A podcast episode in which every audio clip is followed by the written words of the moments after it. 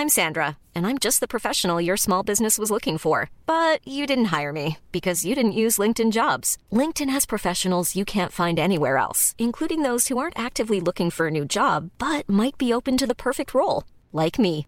In a given month, over 70% of LinkedIn users don't visit other leading job sites. So if you're not looking on LinkedIn, you'll miss out on great candidates like Sandra. Start hiring professionals like a professional. Post your free job on linkedin.com/people today. Hey, it's Ryan Reynolds, and I'm here with Keith, co star of my upcoming film, If, only in theaters, May 17th. Do you want to tell people the big news?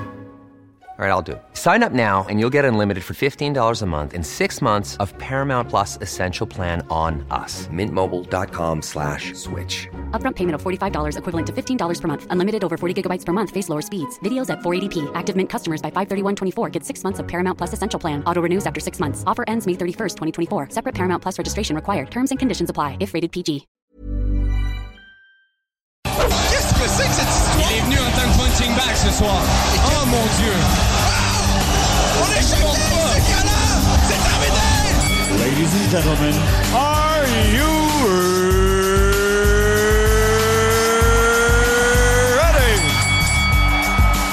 Oui, oui, je pense que nous sommes prêts pour la toute première de la euh, saison.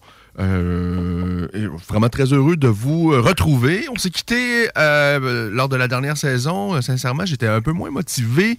J'ai retrouvé un peu le goût là, cet été pour au moins faire une, au moins une terminer euh, ce beau projet-là avec euh, une belle saison. Et on a encore une fois de beaux invités, d'excellents combattants québécois qui sont soit à l'UFC ou dans d'autres grandes organisations, d'autres un peu plus petites, mais qui sont motivés, qui sont passionnés. Et c'est vraiment toujours agréable de pouvoir suivre leur carrière. L'un d'eux, c'est Johan Lennes. Ça tombe bien, on s'en va le rejoindre immédiatement. Salut Johan! Salut mon Ken, ça va? Ben ça va pas pire. Toi, comment vas-tu? As-tu passé un bel été jusqu'à maintenant? Oui, ça va bien, ça va bien. Ben, pas mal occupé. Puis euh, on, on travaille fort, on s'entraîne fort. On, on se garde à jour. Bon, euh, t'as eu ton premier combat à l'UFC, ça s'est pas terminé comme tu le souhaitais. Néanmoins, il y a eu des belles choses dans ce combat-là. Euh, c'est- venu très très près à une ou deux reprises euh, que tu l'emportes avec un, chaos spectaculaire, comme j'imagine t'as as rêvé que ton premier combat à l'UFC se, se conclue. Euh, Qu'est-ce que tu retiens avec le recul de ta première expérience dans la cage de l'UFC? Euh, je retiens beaucoup d'expérience. Euh, c'est sûr que comme tu dis, euh, euh, c'est pas le scénario rêvé, c'est pas ce que ce que je voulais. Par contre, honnêtement, je pense que c'est le meilleur scénario qui pouvait m'arriver. J'ai eu beaucoup de beaucoup d'apprentissage, beaucoup d'expérience de ce de cette performance-là. Je pense que c'est la meilleure manière que j'aurais pu perdre. Ce que je veux dire par là, c'est que techniquement, je me suis pas fait déclasser. Je me suis pas fait dominer pendant 15, euh, 15 minutes. Euh, j'ai fait des grosses erreurs. Habituellement, je suis le genre de personne, je suis le style de combattant que quand je touche, les gens tombent. Là, j'ai touché, il s'est relevé. Je pense que mentalement, ça m'a un peu shaké. Euh, dépensé beaucoup d'énergie dans les amener au sol, dans les tentatives de guillotine. Euh, donc, ça m'a amené vraiment beaucoup, beaucoup de sagesse et de- d'expérience. sais, moi, en huit combats, euh, j'avais six KO, cinq au premier round. Mon temps de cage est pas énorme. Euh, donc, euh, avec une performance comme j'ai faite la dernière fois, euh, je considère que mentalement, physiquement, je, je sais que j'ai ma place dans l'organisation. Maintenant, c'est à moi de d'ajuster les outils, euh, mon cardio, euh, gérer mon énergie un petit peu Mhm. mieux, euh, d'essayer de travailler un petit peu plus en volu- volume au lieu de travailler en puissance. Euh, puis, veux, veux pas, dans mon dernier camp d'entraînement, euh, j'ai laissé de côté peut-être euh, quelques facteurs qui sont importants. Tu sais, euh, le succès, c'est quelque chose qui est extrêmement bon, mais qui peut être extrêmement... euh, ça joue des mauvais tours des fois aussi. Ce que je veux dire par là, c'est que quand tout est facile, tu gagnes tes combats de manière expéditive, tes déshydratations sont faciles, peut-être que tu peux être apporté à t'asseoir un petit peu sur ce succès-là. Puis je pense que c'est ce qui m'est arrivé. C'est sûr que tout va bien, quand tu enchaînes les victoires, tu te poses moins de questions, tu étais convaincu que tu es sur la bonne voie, et, tu l'es euh, d'ailleurs certainement. Là. Mais euh, je pense que tu as raison, il y a toujours une petite remise en question. Faut, si un combattant, si un athlète, en fait, je pense dans tous les domaines dans, dans, le sport et, peut-être même dans, dans, tout dans la vie, si tu te poses pas de questions, bien évidemment, tu t'amélioreras pas. Exactement, c'est ça. Puis, tu sais, moi, j'avais l'impression que tout allait super bien, que tout était sur des roulettes, que, que tu sais, tu sais, moi, dans mes derniers combats, j'avais toujours l'instinct euh, tueur, l'instinct de survie, comme j'avais c'était important que je gagne ce combat-là, sinon je rallongeais mon cheminement de mhm. vraiment beaucoup pour atteindre l'UFC. Là, en ayant signé un contrat avec l'UFC, j'avais comme quatre combats signés automatiquement, victoire comme défaite. Je savais qu'il y avait quelque chose qui m'attendait après. Euh, fait que j'ai l'impression que c'est ça. Je me suis peut-être assis un petit peu autant sur ma diète, sur mes entraînements, un petit peu sur tous les volets, toutes les sphères possibles euh, d'un athlète professionnel d'arts martiaux mixtes. Puis écoute, je l'ai appris à la dure. Puis je veux dire, moi, je suis le genre de gars que même si tu me dis que le feu il est chaud, je vais mettre la main dedans pour y toucher. Puis c'est ce qui m'est arrivé. Je me suis fait brûler.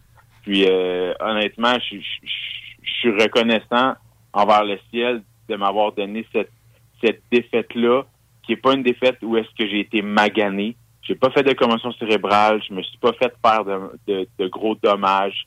Ça a été une grosse, un, gros choc au niveau de l'orgueil.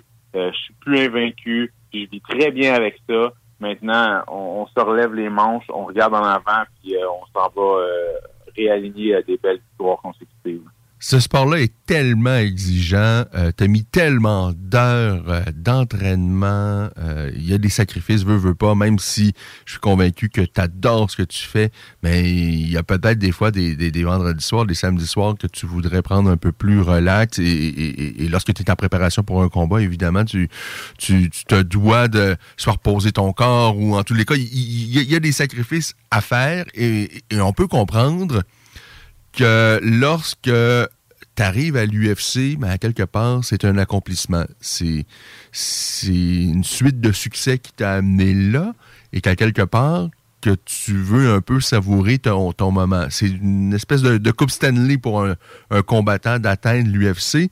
Sauf ce qui est cruel, c'est que rendu là, ben, c'est une autre game qui commence et, et, tu peux pas prendre une seconde de, de repos. On, s'entend, c'est un marathon, cette histoire-là. Et, moi, je suis convaincu, de toutes les façons, j'espère qu'il n'y a pas eu une grosse remise en question parce que, sincèrement, je pense que c'est juste des petits détails. Tu es entouré d'une belle équipe et il y avait certainement des, remises en question à faire après chacun de tes combats, même après tes plus belles victoires. Et c'est la même chose pour cette défaite-là. Je pense pas qu'il y a nécessairement une plus grande remise en question à faire. Si tu savais, Ken, je me suis remis en question quand j'ai gagné la ceinture avec euh, Cage Fury Championship. Je me suis dit, OK, je suis devenu champion. Euh, j'avais comme un, sentiment d'insatisfaction face à ça. Quand j'ai signé mon contrat avec l'UFC, j'étais arrivé chez nous, j'ai dit à mes parents, je dis OK, mais je l'ai le contrat, là, je veux dire, c'est le rêve que j'attendais, boum, je l'ai. J'ai encore eu des remises en question.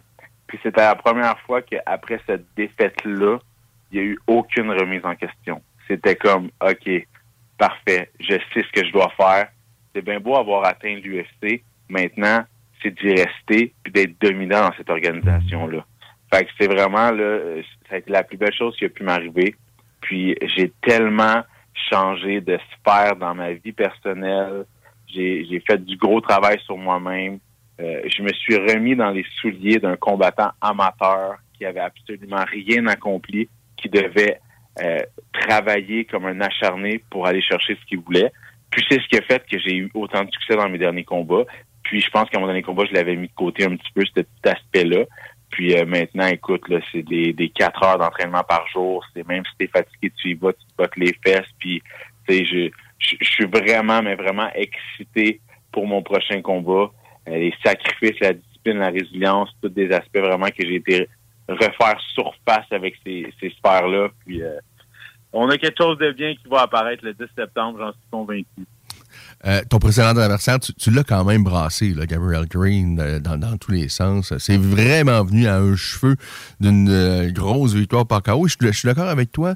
Peut-être que cette défaite-là, finalement, ça fait du bien. Parce que si tu l'avais emporté par KO, ben, tu aurais peut-être ben, toujours continué. Puis... Ça aurait été la même histoire encore. sais.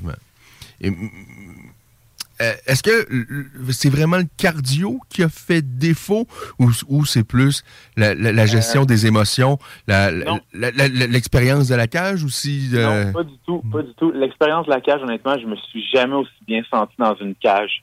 Ok. Euh, on mettra pas ça sur la faute que tu étais sur le Big Show, c'était l'UFC, le stress avant le combat, c'est pas vrai du tout ça. Euh, je me suis tellement bien senti dans la cage. Par contre, j'ai eu énormément de difficultés à faire le poids. Ça a été extrêmement Ah oui, ok. difficile pour moi de faire le poids. Ouais, euh, au niveau de ma discipline, dans le camp d'entraînement, ça serait mentir que de dire que j'ai suivi ma diète à la lettre. Euh, je me suis assis un petit peu là-dessus, comme quoi à chaque fois que je faisais le poids, ça allait bien. Puis je suis un gars honnête, j'ai pas peur de le dire. Euh, donc j'ai eu à déshydrater beaucoup, beaucoup de poids à comparer à ce que je faisais d'habitude, pratiquement le double.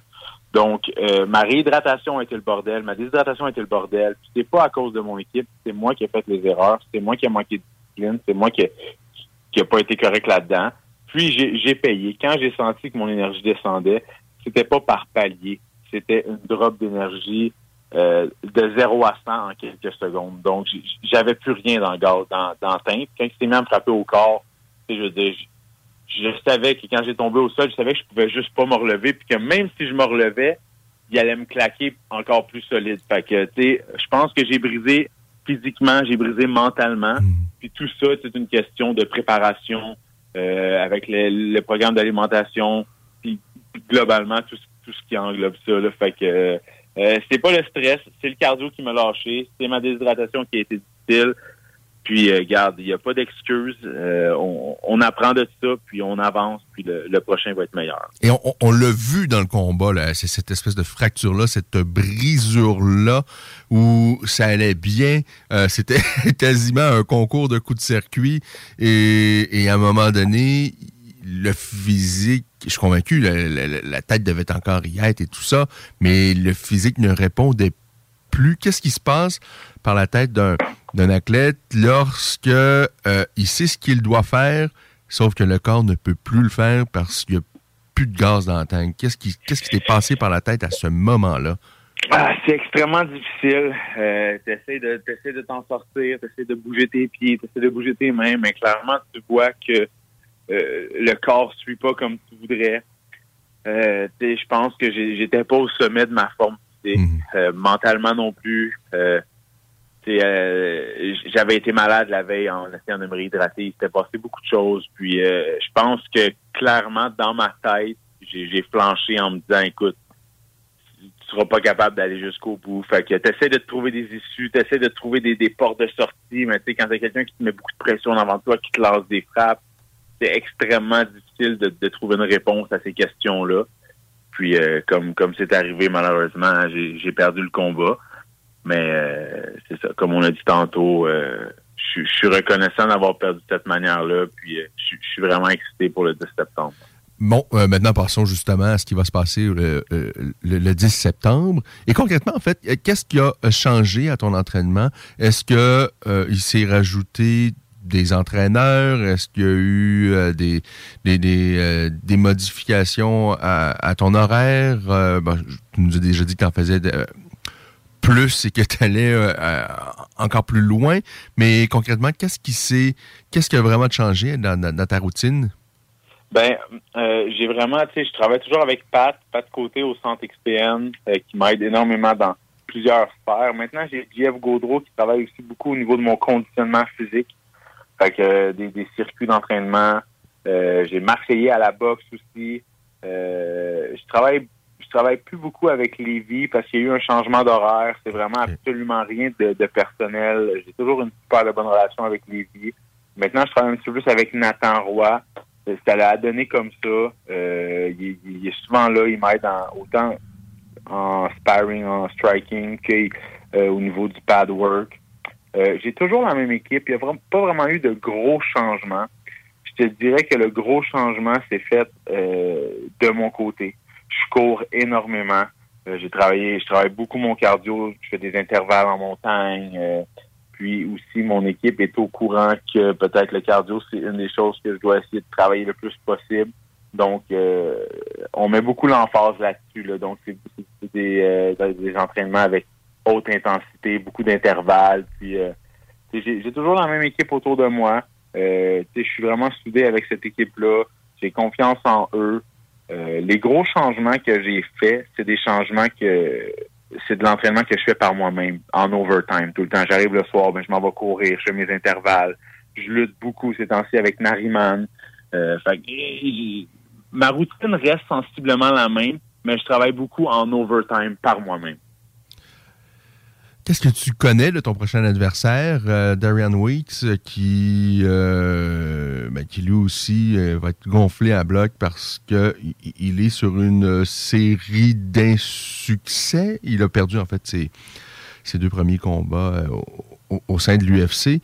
Alors lorsque vous allez croiser le fer le 10 septembre prochain, évidemment, toi, t'envisages certainement pas de, euh, de perdre ce combat-là et ton adversaire non plus. Alors qu'est-ce que tu euh, sais de ton adversaire? Euh, c'est un gars qui a beaucoup d'expérience. Darren Weeks, il est 15 victoires, 3 défaites amateurs, si je me trompe pas. Je pense qu'il a fait deux combats professionnels en boxe aussi. Il est 2-0. Euh, c'est un gars qui, qui qui semble avoir une bonne force de frappe, qui met beaucoup de pression, qui semble vouloir travailler beaucoup avec le la cage aussi. Euh, semble être un bon lutteur aussi. Euh, il a pogné Brian Barberia euh, en short notice. Il a fait une décision. C'est un super bon combat. Il s'est battu contre le grand Yann Gary à son dernier combat. Ça a fait une décision aussi. Je pense pas que c'est un gars qui peut m'amener quelque chose de très spectaculaire. Je le sous-estime pas du tout. Euh, par contre, je suis vraiment confiant que, que, que ma boxe, euh, ma force physique, ma lutte, mon jiu-jitsu vont, vont pouvoir faire la différence. Euh, j'ai regardé beaucoup de ses combats. Souvent, il fait la même chose. Il met beaucoup de pression. Il lance pas un, énorme volume de coups. Euh, donc, j'ai vraiment, j'ai vraiment l'impression que mon jab, puis mes frappes linéaires, puis ma puissance va pouvoir, pouvoir venir à bout de ce de ce gars-là. C'est pas un gars qui est très compliqué. C'est un gars qui a l'air assez simple. Fait que j'ai déjà regardé beaucoup de tapes sur lui, puis je vais savoir qui je vais avoir en avant de moi le 10 septembre. Tu as évoqué tout à l'heure que euh, parmi les, choses que tu veux corriger, c'est peut-être un peu plus de, volume et pas nécessairement euh, y aller dans des coups de puissance dans chacun des coups que tu lances, un peu comme tu l'as fait dans ton euh, dernier combat. Maintenant que ça, c'est c'est planifié, c'est ancré, tu t'entraînes dans, dans ces conditions-là. Maintenant, c'est de le faire durant un vrai combat. À quel point tu es persuadé que euh, ces correctifs-là vont, transparaître le 10 septembre prochain? Ben, je travaille extrêmement fort, je visualise beaucoup aussi. Je le vois dans mes sparring, c'est différent.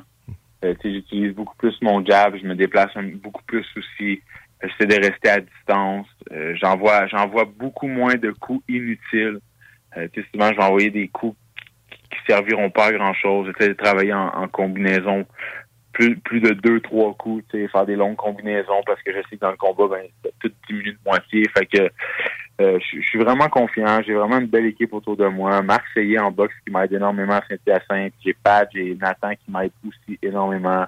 Euh, on, on- a une bonne chimie, on a une belle équipe. Euh, tu sais, je veux dire, comme je disais la dernière fois, je me suis vraiment bien senti dans la cage de l'UFC. Euh, j'ai pas senti que que j'étais vraiment stressé ou que je perdais le contrôle de mes émotions. Que je pense vraiment que que ça va être une, une belle performance de ma part. Je suis vraiment convaincu. Puis aussi quelque chose que j'ai hâte de vivre, c'est euh, la foule, l'énergie.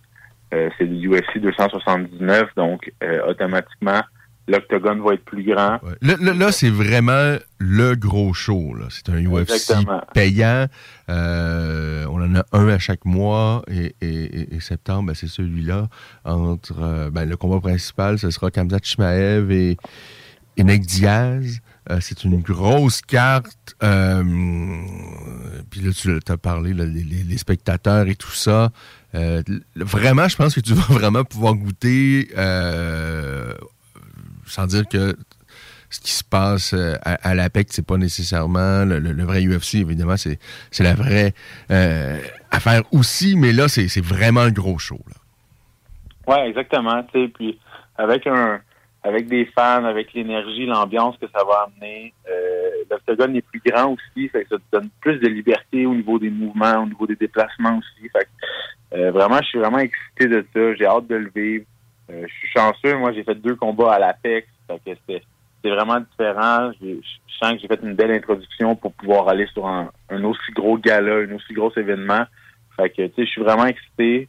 Euh, contre un gars comme ça qui met beaucoup de pression, qui va vouloir me coller contre la, cage, je pense que c'est vraiment important pour moi d'avoir un bon jeu de pied, de bien me déplacer, de pas rester linéaire devant ce gars-là, d'avoir des bons mouvements. Puis je pense que avec l'énergie de la foule, euh, l'espace dans l'octogone, ça va vraiment être euh, une grosse performance. Tu as eu l'opportunité aussi, je pense, un peu avant euh, ton euh, dernier combat, t'entraîner à Las Vegas un peu. tu as certainement euh, des coachs de grande, grande qualité ici au Québec. Ça, c'est indéniable.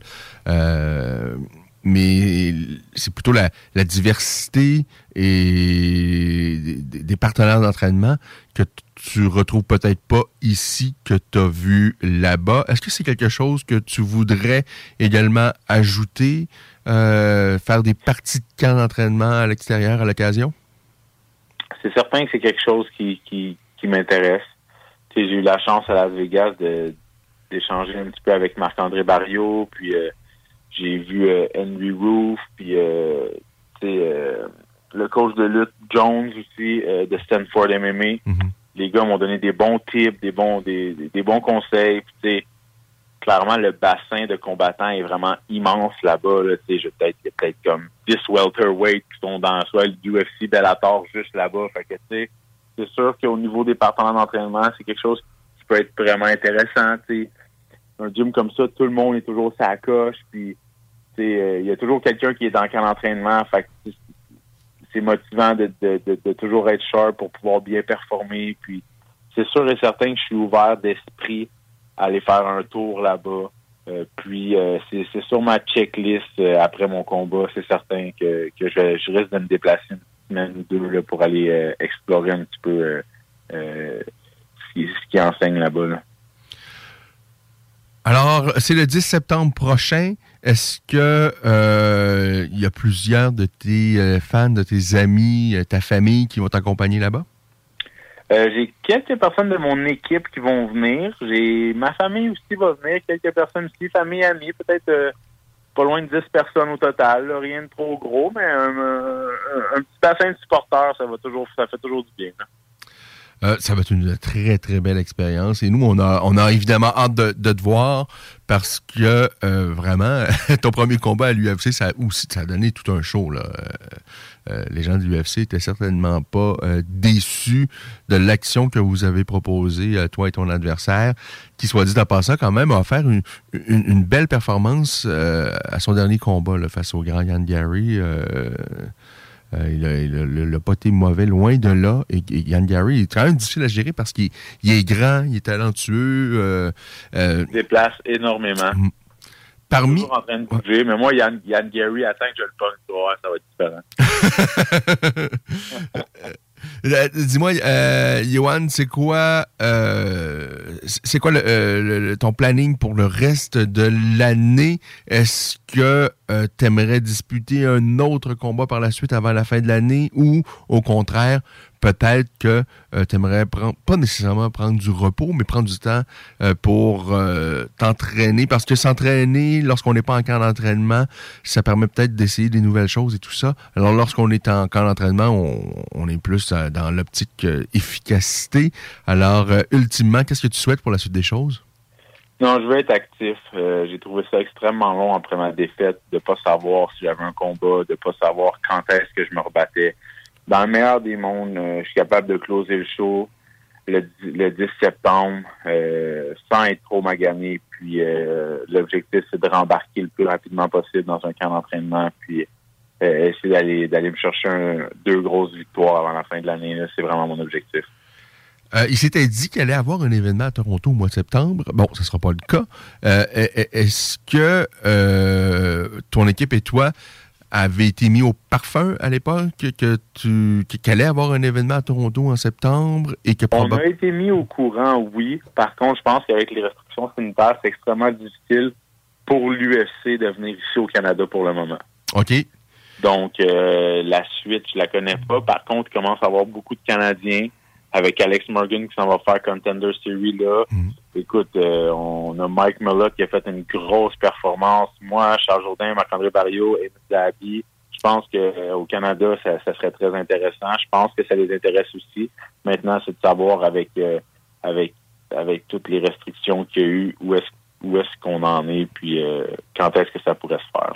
Et il y a un autre Canadien que j'adore qui va également, je pense qu'il combat sur la même carte que toi, Hakim Daoudou, qui, qui est la même catégorie de poids que Charles Jourdain, qui, d'ailleurs, ça ferait éventuellement un gros, gros combat, Daoudou et, et, et et Charles, euh, effectivement, on a vraiment là de, beaux combattants euh, au, Canada présentement. Et euh, ben, tu es l'un d'eux. On a vraiment hâte, je parle pour moi, je pense que je peux parler pour tout le monde, parce que on n'est jamais déçu après une performance de Johan Lennes. Et après ton premier combat à l'UFC, j'étais loin, loin d'être déçu, sincèrement. au contraire, moi, j'ai vu de très belles choses dans cette performance-là et je suis convaincu que toi et ton équipe, tu es entouré de gens très expérimentés. Patrick Côté, c'est, euh, bon, il, a disputé un nombre incalculable de combats euh, à l'UFC, euh, à l'extérieur également, un gars qui a tellement d'expérience. Euh, je suis convaincu que les, petits détails, les petits correctifs ont été apportés et j'ai bien hâte de voir ce que ça va donner le 10 septembre prochain. Et Johan, un grand merci comme d'habitude. Je te laisse le mot de la fin. Tu as peut-être quelque chose que tu as envie de dire, euh, notamment peut-être euh, à tes fans ou aux gens de ton équipe? Ben, c'est très simple. Premièrement, moi, je suis vraiment content de, de ma dernière performance malgré tout. Puis, ce qui est quelque chose qui est vraiment exceptionnel, c'est que j'ai beaucoup de support euh, après mes victoires. Par contre, j'ai jamais eu autant de support après ma défaite. Euh, j'ai eu énormément de, de, beaux messages, puis de vagues de personnes qui croient en moi, puis je veux pas. Euh, c'est, très motivant. Fait que je remercie tous les gens qui m'ont qui m'ont soutenu puis qui ont continué à, à m'encourager malgré cette défaite-là. Puis je peux vous assurer qu'il va y avoir une version 2.0 du White Lion le 10 septembre. Puis euh, merci à toi de me donner la chance de pouvoir m'exprimer sur ta plateforme. Un grand merci, Yohan. Vraiment, à chaque fois, c'est un vrai plaisir. Et je te dis à très bientôt après ta prochaine victoire. All right. Salut, Pause au retour. Nul autre que, euh, nul autre que. Ah oui, Charles Jourdain est un leader dans l'industrie du verre dans le domaine commercial et résidentiel. Spécialiste pour les pièces de portes et fenêtres, manivelles, barrures et roulettes de porte patio et sur les coupes froides de fenêtres, de portes, bas de porte et changement des thermos embués. Pas besoin de tout changer. Verre pour cellier et douche, verre et miroir sur mesure, réparation de moustiquaires et bien plus. Vitrerie Globale à Lévis, visitez notre boutique en ligne vitrerieglobale.ca. Le Ballroom Country Réserve ton tomahawk ou viens manger nos succulentes côtes levées cuites sur le fumoir. Une ambiance électrisante. Le Ballroom Country, souvent imité mais jamais égalé. Jamais égalé. Avenue Taniata à Saint-Jean-Chrysostome. Votre poutine, un univers de poutine à découvrir. Votre poutine, c'est des frites fraîches de l'île d'Orléans, de la sauce maison, des produits artisanaux. Votrepoutine.ca, trois emplacements à Québec. Redécouvrez la poutine, celle de votre poutine. Suivez-nous sur TikTok, Instagram et Facebook. Votrepoutine.ca chez Barbies Resto Bar Grill, on met beaucoup d'amour dans la soupe du jour. Et on vous l'offre du dimanche au jeudi avec les six choix de menu pour deux à 35 Des délicieuses brochettes de poulet avec une bonne soupe, c'est ça l'amour. Entrepreneur, équipe ta remorque avec Rack Québec. T'as une remorque fermée pour transporter ton outillage? Ça te prendra un rack de toi? Va voir les spécialistes de Rack Québec. Service rapide, pas de perte de temps. Visite rackquebec.com. Les mercredis soirs, viens nous voir au Jack Mercredi, Jack Saloon. Réhabite-toi à sortir le mercredi avec le Jack Saloon Grand Allée. Les papiers en ordre, c'est méga important. Marie-Ève et Alexandre, les notaires de Champagny-Carrier, sont vos alliés pour rédiger testament et mandat de protection, vous accompagner en médiation familiale ou divorce à l'amiable, encadrer votre entreprise en droit des affaires. Sur place ou à distance, pour vos documents légaux, Champagne et Carrier. cblnotaire.com les skatepunkers de Haiti tous sont de retour avec un tout nouvel EP, Gas Lighting. Disponible dès maintenant sur toutes les plateformes numériques. Promo de fou en ce moment chez Piscine et Spa Lobinière. Avec les piscines Costa et Canyon, 15 et 18 pieds, on donne la thermopompe. On la donne! Arrêtez de rêver. Piscine et Spa Lobinière, Québec et Saint-Apollinaire. Votre maître piscinier. 88 433 6789. Tu aimes les camions lourds et une belle ambiance de travail? Tu désires rejoindre une équipe de pros? Transport YN Gontier est à la recherche de mécanos responsables et minutieux pour l'entretien de sa flotte de camions et remorques. Contacte Nathalie Caron chez Transport YN Gontier. En présence de symptômes de la COVID-19, comme la toux, la fièvre, le mal de gorge, la perte du goût ou de l'odorat, isolez-vous et faites un test rapide à la maison. Pour en savoir plus et connaître les consignes d'isolement à respecter pour vous et ceux qui vivent avec vous selon votre résultat de test rapide, consultez québec.ca oblique isolement. On continue de se protéger. Un message du gouvernement du Québec. Après une pandémie et une troisième guerre mondiale, les marionnettes LED sont de retour.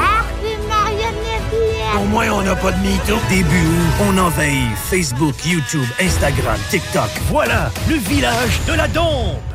Il est 16h29, nous sommes samedi, c'est la toute première émission de La Voix des guerriers. On vient parler avec Johan Lennes et on va enchaîner avec nul autre que Charles Jourdain. Juste le temps de vous dire que euh, il y a Anthony Joshua face à Alexander Yosic qui va commencer dans quelques euh, minutes. Combat revanche très, très attendu. Alors, allons retrouver Charles Jourdain qui, euh, je vous dis, a fait mon été avec son dernier combat. C'était un spectacle, mais ahurissant. Charles Jourdain, bonjour. Salut Ken, comment ça va? Ben ça va, ça va plutôt euh, bien, mais les gens s'intéressent pas vraiment à comment je vais. Ils veulent savoir comment Charles Jourdain va alors qu'on est à quelques jours déjà de son prochain combat parce qu'il les enchaîne, ces combats-là, euh, les uns après les autres. Euh, on voit qu'il est affamé. Ah oui, absolument. Mais moi, je veux savoir comment c'est quelqu'un qui nous donne une voix depuis si longtemps. Fait que je suis content de savoir que tu vas bien. Ah, ça, c'est gentil, Charles. Ouais. Euh, pour ce qui est de, de, de mon côté, ben, c'est ça. C'est, c'est la piraterie. C'est, j'enchaîne les combats, j'ai pas de blessure, je me sens bien. Puis j'en fais le, le plus possible. Vraiment, euh, je peux pas dire à quel point j'ai eu du plaisir à ton dernier combat. Et, pour moi, victoire, défaite, euh, je m'en fous. là. Euh, Quelqu'un nous a peint la choconde dans la cage. Et ton adversaire aussi a donné un bon combat. Vraiment, on a eu un, un vrai beau et bon combat, un grand spectacle. Euh, j'ai tellement eu de plaisir. Mais toi, en tant qu'athlète, Bon, c'est sûr que c'est pas le résultat que tu souhaitais, mais est-ce que tu as réussi à avoir du plaisir? Est-ce que tu as tripé autant que j'ai tripé et que plusieurs milliers, millions de spectateurs ont tripé en regardant ce combat-là? Oui, euh, je pense que j'en suis tiré gagnant en termes de, ma valeur. Euh, j'ai eu des excellents échanges avec euh, White, avec euh, Daniel Cormier, tous les gens qui... tous les, les gens du sport, euh, on, on- même avec Yair Rod- Rodriguez, on a eu un petit, euh, on a eu un échange très intéressant, surtout quand c'était un petit peu avant la pesée, il est rentré dans la pièce, on est rentré en même temps, puis il me saisait. Puis moi, tu sais, dans ma tête, je sais que je suis pas encore là. Il a dit, euh, tu sais, il y a comme eu un silent acknowledgement que, que il sait que je m'en viens. Puis j'ai trouvé ça tellement cool. J'ai eu une super bonne interaction avec lui. On s'est serré la main, puis il y avait les caméras du UFC, puis tout. Puis il dit, euh, il m'avait dit, you're coming, tu vas monter, puis tu t'en viens. Puis je trouvais ça cool qu'une personne aussi rankée euh, reconnaisse que, le, le talent et le potentiel, malgré mes 26, euh, mes 26 années de vie. Mais c'était juste une belle interaction. Puis tout, je suis- je suis rentré dans une arena où je pensais que j'allais être boué plus que ça. Quand c'était le temps de cheerer pour pour euh, Burgos, c'est sûr que ça allait plus de son côté. Mais quand je suis rentré dans la passerelle, on a des vidéos, euh, ça donne quasiment des frissons. là. Le monde hurlait, le monde avait des flags du Québec, du Canada, puis euh, c'était euh, euh, très génial comme moment. Un des plus beaux moments de ma, ma, ma carrière. Da- Daniel Cormier, de mémoire, il me semble qu'il t'avait gagnant. Moi aussi, sincèrement. Euh, Par contre, je suis pas prêt à crier au, au- au vol. Je peux comprendre qu'il y a des juges. Parce que le premier round, euh, bon, effectivement, il a pris ton dos, mais moi, j'ai vu les, les genoux, no- no- notamment dans le corps à corps, que tu as lancé, qui ont fait mal. Pour moi, ça, ça, ça a marqué un peu plus. C'est sûr, si on prend en nombre de, de temps de contrôle, peut-être que bon, Burgos avait l'avantage, mais, mais Non. Deuxième round, en termes de contrôle, c'était 3 minutes 30 moi, puis 1 minute 30 lui, mais le fait qu'il y a eu mon dos. Je pense ce qui me dérange vraiment, c'est le, le- le- les tentatives de soumission. Une tentative de soumission dans mon livre à moi devrait être, il y a rear naked choke locked in, puis la cloche, elle sonne. Là, c'était, euh, je trouve que c'est une bonne idée de mettre des submission attempts, mais je trouve ça ridicule, une tentative. Tu sais, tu- c'est- c'est quoi, à chaque fois que je lance un punch, c'est une tentative de chaos. C'est là que ça ça devient un peu ridicule, euh, le- les tentatives. Tu l'as pas eu. Fait que pourquoi tu aurais des points d'avoir tenté quelque chose que tu as même pas été capable de terminer? C'est ça que je trouve un petit peu stupide de, de- de la façon que les juges l'ont vu. Mais gars, à la fin de la journée, tout ce que ça m'a enlevé, c'est un truc sur mon record que j'en ai absolument rien à faire. Euh, une fois que tu es à l'UFC, ton record, en guillemets, va absolument rien dire, à moins qu'ils veulent te vendre en disant, ah, Yann défilé ou blablabla. Puis, pour moi, maintenant, dans les MMA, je veux plus dire grand-chose. Tous les, meilleurs combattants du monde ont, ont perdu. Ils vont dire excepté Khabib, mais écoute, Khabib, il est parti euh, avec deux ou trois title defense. Euh, Et, et moi, je suis un grand fan de Khabib, mais en réalité, sa première partie de sa carrière, il a affronté personne, on, faut être honnête. Là. Euh, et à l'UFC, il, est loin de, les avoir tout affrontés. Tu sais, John Jones, c'est qui est quelqu'un que, humainement, euh, c'est peut-être quelqu'un de bien, là, mais en tout cas, de, de ce qu'on voit, euh, je suis beaucoup plus fan de Khabib que John Jones, mais il faut quand même admettre que John Jones, il a nettoyé la catégorie, tout comme Georges Saint-Pierre d'ailleurs. Euh, mais Khabib a- est, est loin d'avoir fait ça. Alors oui, il est parti invaincu, mais en réalité, c'est- sûr que tu pars... euh, il, y avait quel, il y a quel âge, Khabib? 30 ans peut-être? Euh, il est parti tôt quand même. Il n'a pas fait le tour de la catégorie. Mais le point était principalement sur le fait que l'affiche, c'est pas l'affaire qui me dérange le plus. Euh, c'est pas quelque chose que je mets beaucoup d'énergie. J'ai fait ma place à l'UFC euh, comme, euh, tu sais, c'est une autre game, l'UFC.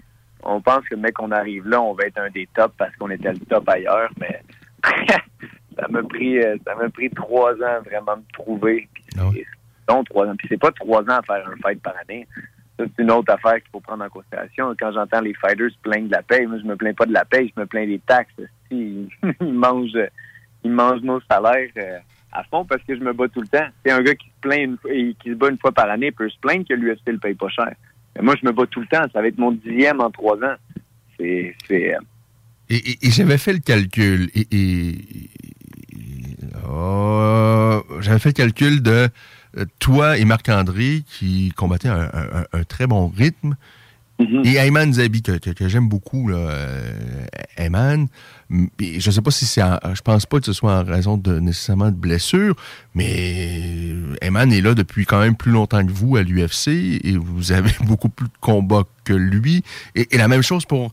euh, euh, son nom m'échappe, mais un autre représentant du Tristar qui est au Bellator, Mandel Nalo, qui est très très peu actif. Là, c'est un combat par année, parfois deux, et, et- et- et- leur partenaire d'en- d'entraînement me disent toujours à quel point il est bon, euh, et on l'a vu à quel point il est bon, il a fait de très très belles choses, mais les gars ne sont pas actifs. Alors c'est sûr qu'à un moment donné, euh, euh, si tu combats une fois par année, on va pas garder vraiment des souvenirs de toi, et d'autant plus si en plus tu combats comme un fonctionnaire. Et, lorsque j'ai dit tout à l'heure que tu as fait mon été, c'est que j'ai vu des performances de fonctionnaires, c'est-à-dire des gens très, très talentueux qui vont faire leur combat, mais eux, ben, de toute évidence, contrairement à toi, leur préoccupation, c'est leur fiche. Alors, ce qu'ils veulent faire, c'est juste euh, se sauver avec une victoire.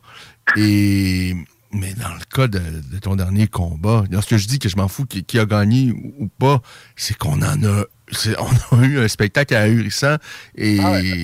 Oh, c'est ça que les gens aiment. euh, C'est ça que j'aime. Ça, c'est ma bénédiction en termes de combattant, c'est que je, l'ai en dedans de moi. J'ai échangé Shane Burgos, un gars qui voulait survivre, puis Shane Burgos a fait ça à des gars monstrueux dans l'UFC. Fait que ça, je suis content, ça l'a allumé un feu de, de beaucoup de personnes. C'est sûr que quand on a vu mon, mon parcours rocambolesque à l'UFC, si on veut, avec euh, Desmond Green euh, last minute à 155, euh, Erosa last minute 150, là, mais c'est le, le, le, un reporter que j'aime bien euh, de TSN, Aaron, il m'a dit, tu sais, faut quand même le dire, en ce moment, chez les poids plumes, tu as quatre victoires, deux défaites, dont une split decision contre Philly qui aurait pu aller des deux côtés, puis une défaite vraiment controversé contre Shane Burgos, le numéro 14, qui a pas été en ta faveur. Euh, puis après ça, il y a eu le combat à Abu Dhabi, qui encore une fois, je pensais que je l'avais remporté. Fait que, j'ai pas eu des défaites euh, crève-cœur non plus. Il y a eu le, dernier, le last minute catchweight avec Erosa, mais il faut comprendre euh, qu'un catchweight, juste 5 livres de catchweight peut, euh, peut être transformé en 15 livres de réhydratation de plus. Donc ça, c'était c'était un, un point à prendre en considération. Mais poids plume en ce moment, euh, je trouve que ça va bien. Je me sens bien chez les poids plumes. Je fais plus jamais de catchweight. Je monte plus de catégorie de poids. J'arrête avec ces conneries-là. Puis je vais continuer de me battre dans ma catégorie respective pour puis euh, performer du mieux que je peux. Et à l'heure actuelle, tu fais partie des combattants les plus euh, excitants de la business. Et là, je sais pas ça parce que tu es un, un petit Québécois de chez nous, là, peu importe, euh, les, les, les, les gens de l'extérieur le reconnaissent également. Et, et c'est pas pour rien que l'UFC te donne une opportunité déjà. Euh, C'était ton souhait, tu l'as crié haut et fort, tu voulais combattre à Paris et tu l'as ce combat-là. Et moi, ce combat-là, je te le dis, j'en ai rêvé dès, je pense que c'était la semaine suivante ton combat, euh, où Nathaniel a combattu et lui aussi, il a, il a livré une, une belle performance, vraiment. Et, et, et Nathaniel, je me souviens, il y a quelques années, il devait affronter euh, ce qui devait être le, le- le futur du MMA français. C'est Tom Duquesnoy qui était champion, qui a été champion du Bama, qui était très jeune, un peu co- comme toi, quelqu'un qui, qui, qui- qui- qui adorait échanger euh, debout. Et Tom Duquesnoy était vraiment étiqueté comme le futur du MMA français. Pour une raison que j'ignore, Tom Duquesnoy s'est retiré. Ben là, il, il- moi je sais, il, ils l'ont poussé trop haut, trop vite. Ils l'ont pas laissé euh, s'acclimater avec les, les, les, les- les requins qu'il y a à l'UFC. Euh, je pense qu'il avait perdu une fois par KO, puis il est parti dans une retraite spirituelle, puis tout, puis il était plus capable. euh, Tu sais, ça sent bien un peu ésotérique son affaire. Je sais que son père était très, très, très proche euh, de, de, de lui pour euh, sa carrière. Et je peux comprendre ça. Là. Il a commencé tellement jeune. Mais je me demande si, à un moment donné, c'était peut-être plus le projet de son père. En tout- En fait, je dis ça et je sais pas. J'ai parlé une fois à Tom. euh, je, je sais pas vraiment c'était quoi euh, toute cette relation-là. Mais, mais c'est incroyable de voir ce, ce gars-là à 25 ans qui a pris sa retraite. Puis effectivement, il semble euh, qu'il a pris un... Ah, c'est genre un espèce de chaman en ce moment, là, je sais pas trop. Ça, euh, ouais, ça me semble bizarre. C'est, euh, il, y a, il y a genre deux, trois ans, je me souviens, je l'avais stocké, puis là, je voyais sur Instagram où il faisait du yoga sur une plage, puis il parlait de spiritualité. Mais gars, écoute, il a, il a trouvé sa voie, mais je pense que il, a- il a juste été cassé mentalement par ce sport-là. Mais check, on peut, on peut être les meilleurs sur les circuits, mais quand tu arrives à l'UFC, c'est une autre game. C'est, pas la même chose. Ça fait mal. Ça, c'est... Puis c'est ça qui est arrivé. Il est arrivé comme le futur, puis il est reparti, euh, il est reparti très vite. Ça arrive beaucoup plus souvent qu'on pense. euh, Ah oui, non, euh, ce, ce- ce- ce sport-là est tellement exigeant. La pression est tellement énorme sur vous. Euh, Non, même pas. même pas. tu la sens pas, la pression, Charles? Ben, c'est de la pression, c'est juste une pression externe que tu te mets sur les épaules. Ah, les gens vont penser. Ah, euh, le salaire, da, da, da, da, da, da. C'est tout, c'est tout faux. Les- on est tous là pour se battre. Moi, je me battrais pour 5 piastres je me battrais pour 100, 100 000, 1 million. Je- je- J'aime me battre plus que tout. Puis tu vois qu'il y a beaucoup trop. Tu sais, Mike Tyson l'avait dit, il dit, euh, dans mon temps, dans mon temps, on était des killers. Maintenant, c'est rendu des businessmen. Tu sais, les gars qui jabent, ils reculent, puis ils veulent plus gagner que se battre. Ben, ça, je trouve ça plate. Puis ça, ça, ils auront le salaire qu'ils mériteront, euh, ces gens-là. Il y en a qui disent, ah, ça fait tant de combats que je suis à l'UFC, non, non, non, mais t'as t'as 18 décisions, puis tu, tu fous rien, tu, tu t'as aucun charisme, etc., puis t'aimes même pas te battre. T'aimes même pas quand le crowd écrit, t'aimes même pas quand il y a du sang, t'aimes même pas te faire frapper, t'aimes même pas frapper quelqu'un. Puis, moi, je trouve ça... C'est un chemin qui ne m'intéresse pas. Je ne veux pas dénigrer les gens qui le choisissent, mais genre, ah, donnez-moi pas ce match-up-là, c'est trop difficile. Da.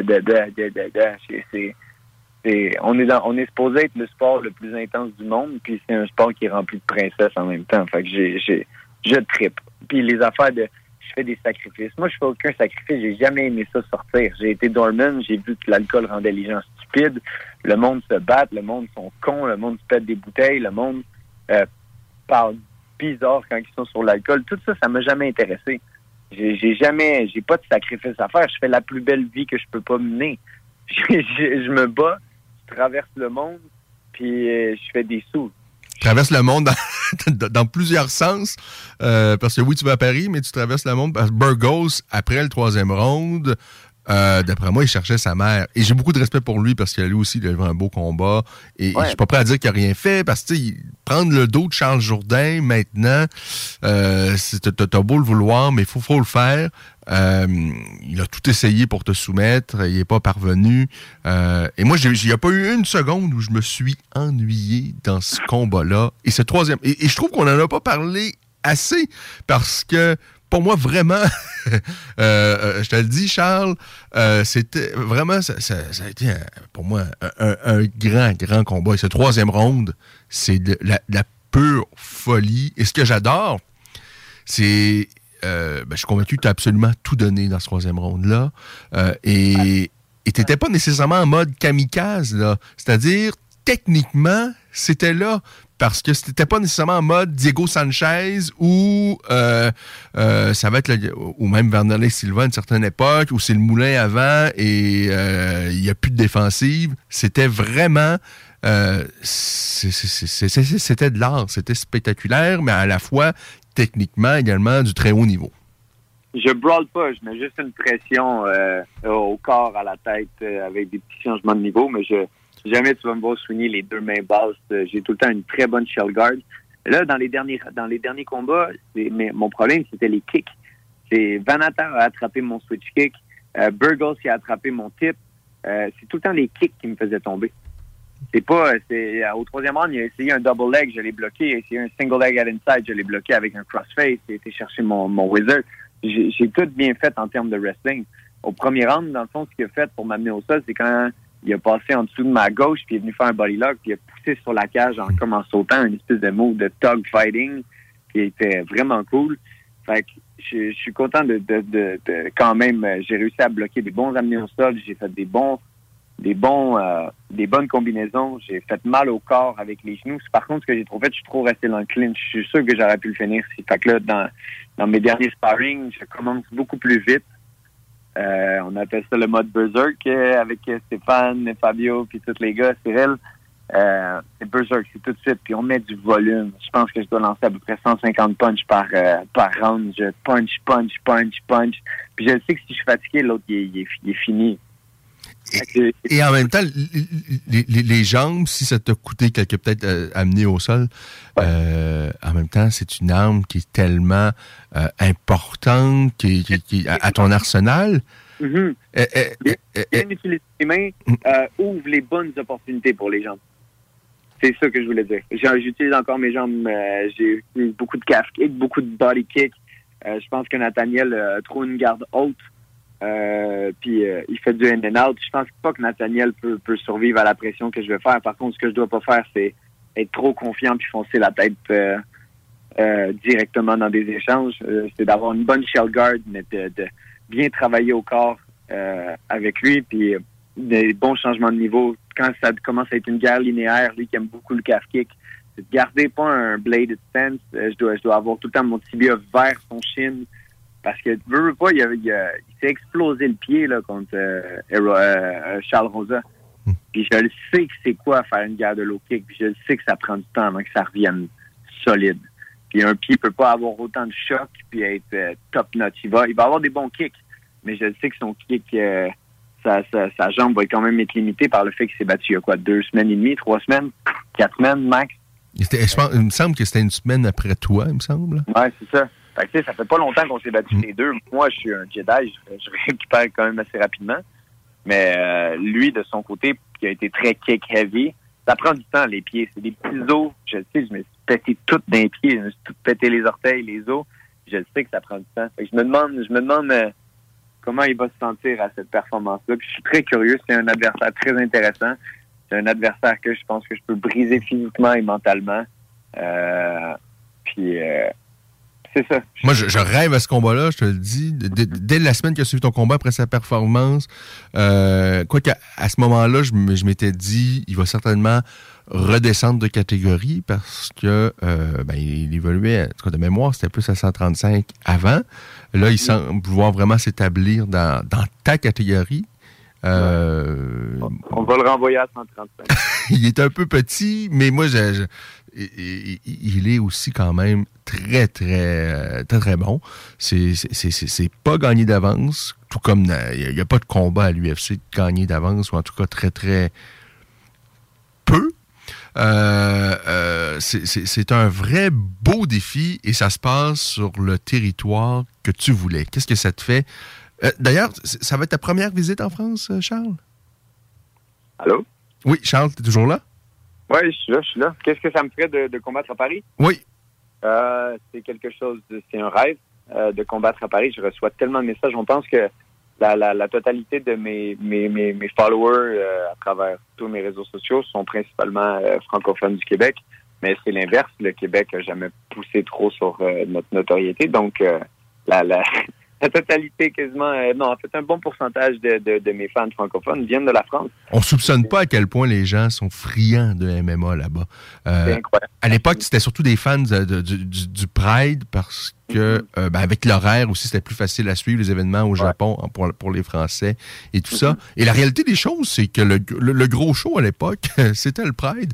Même s'il y avait des, des- des histoires de fous dans cette organisation-là, il y avait également de très, très belles choses. Il y en avait en fait pour tous les goûts et les Français sont euh, friands. Il y a une grande culture d'a- d'arts martiaux là-bas. Euh, ils ils ont des immenses champions euh, de judo depuis des lustres. Bon, présentement, c'était Teddy Riner, mais il y en a eu plein avant. Euh, La même chose en, en taekwondo, des gars que j'ai suivis, des Pascal Gentil, des, des gars hy- hy- hy- hyper talentueux en Muay Thai également. Ils ont vraiment une grande culture d'arts martiaux et de sport de combat là-bas.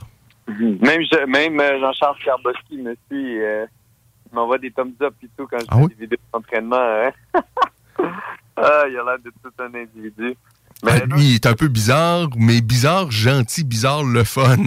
Ah, euh, ce gars-là, il a compris des choses que d'autres personnes comprendront jamais. Il vit comme il a envie de vivre. C'est- il vit comme il vit. C'est très respectable.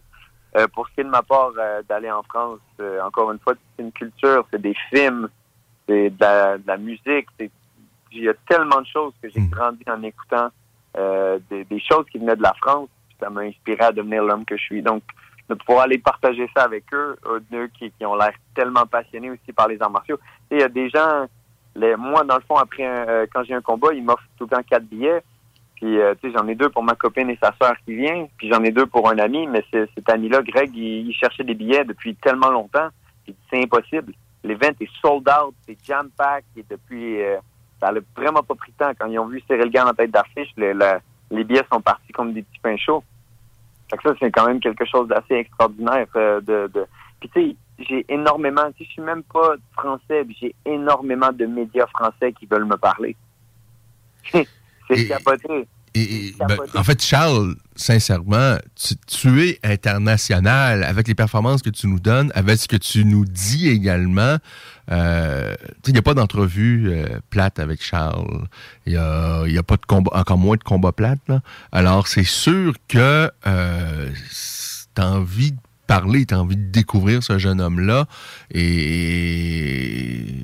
et on comprend très bien que les Français euh, sont tout aussi excités, sinon même plus que les Québécois, de te revoir en action? Ouais, j'ai, commencé à avoir beaucoup de, de, du fait que je commence à avoir une plus grande notoriété pour m'offrir euh, des choses. Je pense qu'il y a, une personne qui voulait faire un documentaire à Radio-Canada sur moi, etc. Je, je refuse tout. Je, je, je suis tanné. On s'est fait... c'est, quoi, maintenant qu'on a une certaine notoriété, vous allez nous donner une voix, puis vous allez parler du MMA. Je, trouve ça complètement pitoyable. J'ai... surtout les deux dernières années, les médias, j'ai euh... anyway, je partirai pas trop là-dessus. Mon point est que euh, ça me fait plaisir d'offrir de mon temps, de mes connaissances à des gens qui m'ont donné une voix quand euh, j'en avais pas, comme toi. Euh, Il y a plein d'autres. sais, MMA Talk, vous étiez là quand personne parlait de nous. C'est ça. Puis vous êtes Mais en même temps, de faire découvrir ce sport-là et des gens aussi passionnés que toi à des nouveaux médias, ben, ça va peut-être faire en sorte qu'ils vont avoir plus le goût de suivre également la prochaine génération. Ouais, ouais. En tout cas, j'espère qu'ils vont pas faire ça live, parce que je vais en dire des conneries. Moi, moi, je. je- je- je- je- moi aussi. Aïe. Parce que moi, sincèrement, ce qui me pue au nez, c'est qu'on parle beaucoup de, de, de, trucs, euh, des galas de boxe devant 500 personnes au casino. euh, Ben oui, on est rendu avec la championne du monde du Mexique.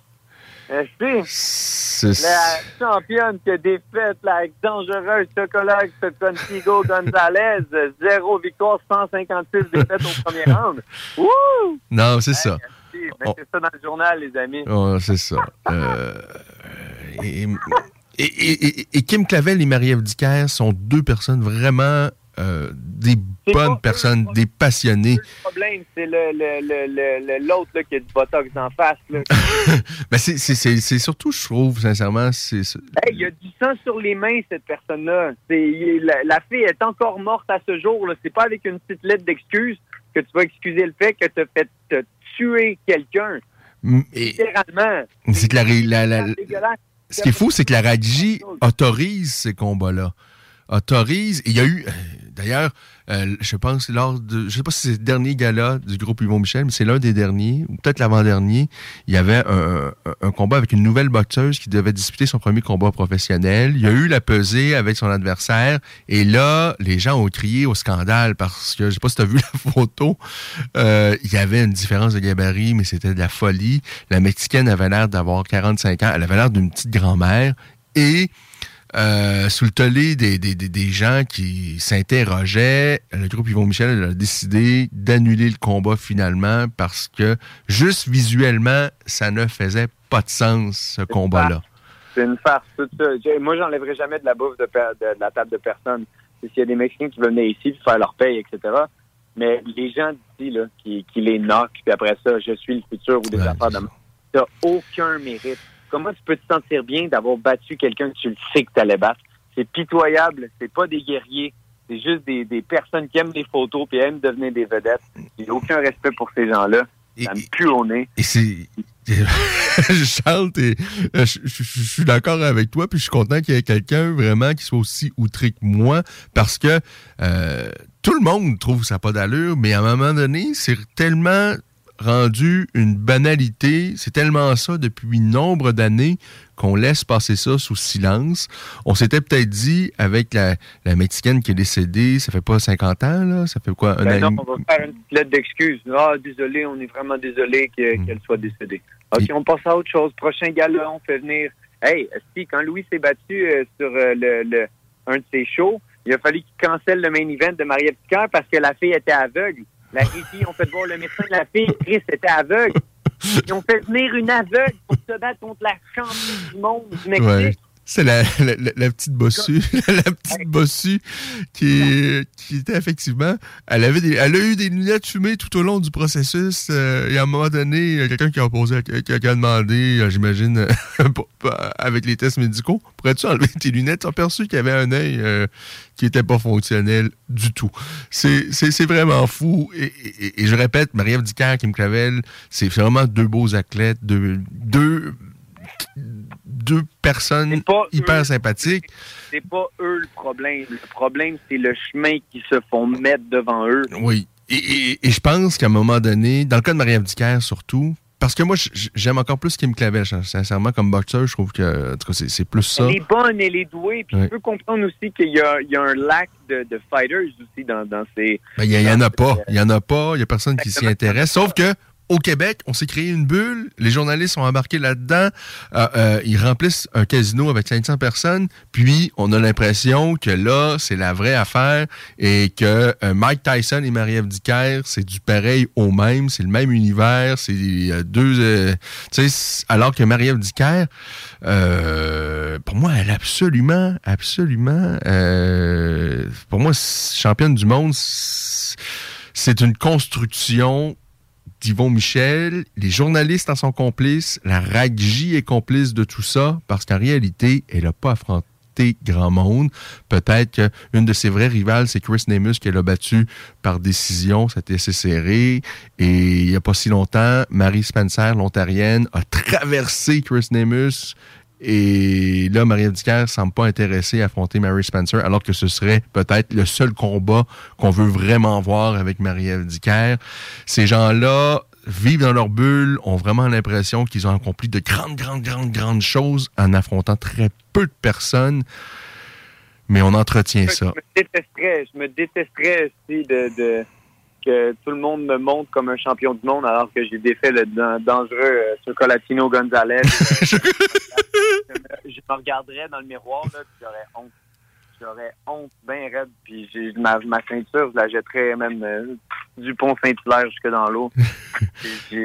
En tout cas. Hey, Dana White, étais-tu là? Ton dernier combat? Était-tu- Était-il sur place? Ouais, il est venu me voir après, puis il a dit euh, que j'étais un jeune monstre. Il dit, t'as- tu sais, il dit, il a pas, il dit, en- il y a pas grand monde qui a fait ça à Shane Burgos, t'as 26 ans. Il, il a pris le temps de souligner, tu sais, 26.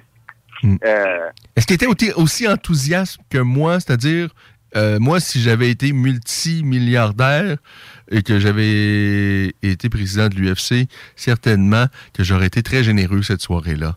Euh, Est-ce que euh, l'UFC, Dana White ont été euh, généreux? c'est de très bonnes personnes. On peut, on peut, on peut s'en tenir à ça. Euh, c'est- tout parce qu'ils ont, une excellente relation. Il y a les performances, mais il y a aussi les relations avec Stéphane qu'il faut pas oublier. Stéphane est avec eux depuis tellement longtemps. Stéphane Patry leur a donné le deal avec Harley Davidson dans le temps. Il il il a- ils ont une excellente relation avec Steph. Fait que euh, c'est, on va de l'avant. Puis euh, justement, nous avons mis sur la carte de Paris avec autant de combattants qu'ils voulaient parce que c'est quand même historique.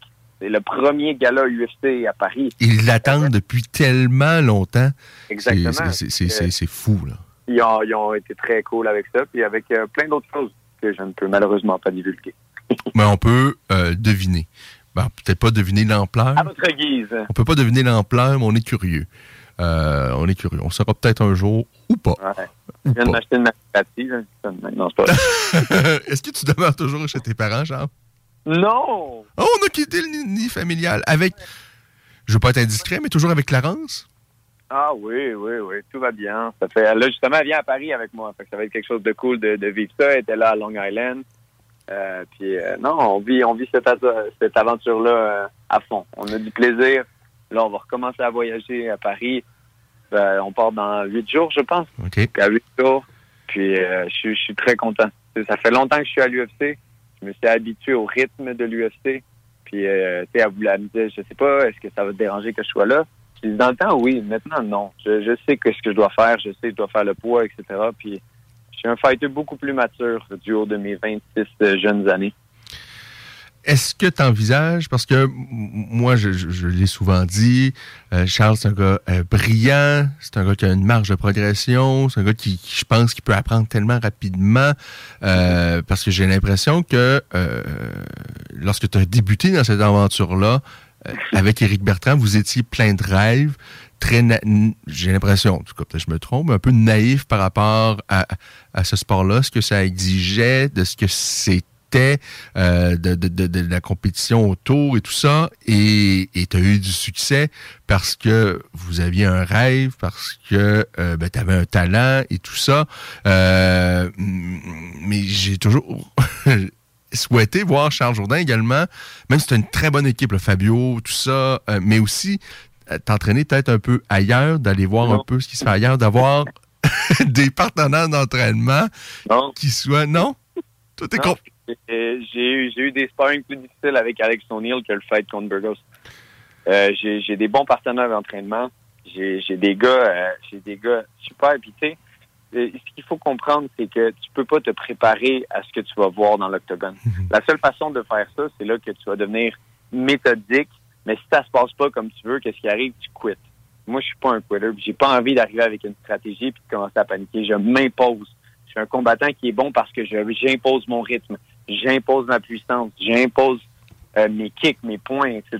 Je suis un fighter qui aime s'imposer. Donc, si je peux faire ça avec les, les plein de bons partenaires d'entraînement, euh, je suis gagnant à la fin de la journée. Euh, Alex O'Neill était un sale monstre. il l'est toujours. Il va combattre en plus le 17 septembre. J'adore sparer avec lui. Ce gars-là, il ne chiole pas. Trois quarts du temps, quand je me sparais avec des gars de 145 ou 155, c'est Oh, mon œil, oh, ma jambe, oh, doudou, doudou, doudou. Il y a tout le temps quelque chose de chiolage. Oh non, je peux pas être là parce que si. Chris Alex O'Neill descend d'Ottawa, ça y prend deux heures.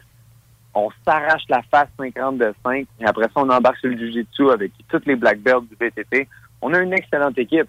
Puis ça, ça le prouve dans mes performances. Euh, je, je, je vois ce que tu veux dire. Ah non, euh, pour les coachs, moi, je, euh, jamais je me permettrais. Au contraire, là, Fabio, je pense que ça, ça- ça impose le respect, mais je parle de la qualité, la diversité. Et, et- et je pense que Georges Saint-Pierre, euh, on parle beaucoup de Firas, et certainement avec raison, Firas, c'est un gars très brillant et tout ça, mais les, les, ce qui a fait, je pense, le succès de, de, de Georges, ben, en fait, au début, euh, Firas, c'était, je pense, plus un partenaire d'entraînement, c'était pas nécessairement le grand coach. Et, et aussi, c'est que Georges allait partout, il allait voir Phil Nurse, il allait chez Greg Jackson, Parce évidemment. C'était une, c'était une, c'était une époque différente. Aujourd'hui, maintenant, tout est à portée de main. On peut avoir les meilleurs entraîneurs de conditioning, on peut avoir des excellents coachs de striking. Cyril est un Jedi. Puis, euh, dans mes deux derniers combats, là, le, le- en fait, le, le camp le plus difficile, ça a été Vanata. Ça a été le combat le plus facile parce que Vanata était très difficile à prévoir comment il allait se battre. Euh, puis c'était, c'était tellement chiant. Je pense que j'en ai eu encore 10 000 cheveux blancs de plus. Se préparer pour Vanata, c'était bien plus l'enfer que se préparer pour Burgos. Parce que Burgos, il fait des bonnes choses, mais répétitives. Alors que Vanata, c'est complètement différent. Là, on a encore un, un match-up où il fait des bonnes choses, mais c'est pas euh, c'est pas quelqu'un qui va changer de style mid-fight, qui va changer de stance, qui va qui va euh, c'est pas quelqu'un de très versatile. Cyril y arrive avec un livre, on écrit tout à chaque training, tout est noté. Puis si tu regarderais la progression des, des deux dernières années, ça fait deux ans que je m'entraîne quasiment à temps plein avec Cyril. Puis même, on est rendu avec une structure. Je, je, je me sens très confiant avec ces hommes-là derrière moi. Et, et- et je pense que c'est tellement important que euh, parce que je suis pas- je suis pas convaincu. Tu sais, dans le monde de la boxe, on va se le dire, Marc Ramsey, il, il coach pas 50 boxeurs. là. C'est un groupe restreint. Et je me souviens, lorsque je lui ai parlé, il trouvait qu'il y en avait peut-être un peu trop et qu'un un groupe de 6-7 boxeurs qu'il entraîne, ce serait euh, le, le- le- nombre qu'il souhaite. Alors qu'en MMA, souvent, il y a des coachs qui coachent tellement d'athlètes que tu peux pas te concentrer et t'investir totalement pour un combattant. Euh, dans le cas euh, de, de Cyril, de ce que j'entends, de ce que tu me dis, c'est qu'il a c'est une question de temps. C'est pas nécessairement tout- tout- des fois c'est pas une question de volonté. C'est une question qu'à un moment donné, ben, tu es dispersé. Il faut, faut que tu gagnes ta vie aussi. Tu peux peut-être pas t'investir totalement pour un ou quelques athlètes, mais de ce que j'entends, euh, Cyril, ton coach de Muay Thai, il faut le dire, euh, lui, il, il- il- il s'investit totalement euh, euh, avec toi là-dedans. C'est une aventure euh, dans laquelle Ouais, il s'investit euh, tout moi, comme toi. En, en termes de, de pro fighter, il y a moi, Jordan Balmire, Yann Jacquelin, puis Loulou. Loulou est mon frère. Donc, Tu l'appelles Loulou? Loulou, ouais, Loulou. OK.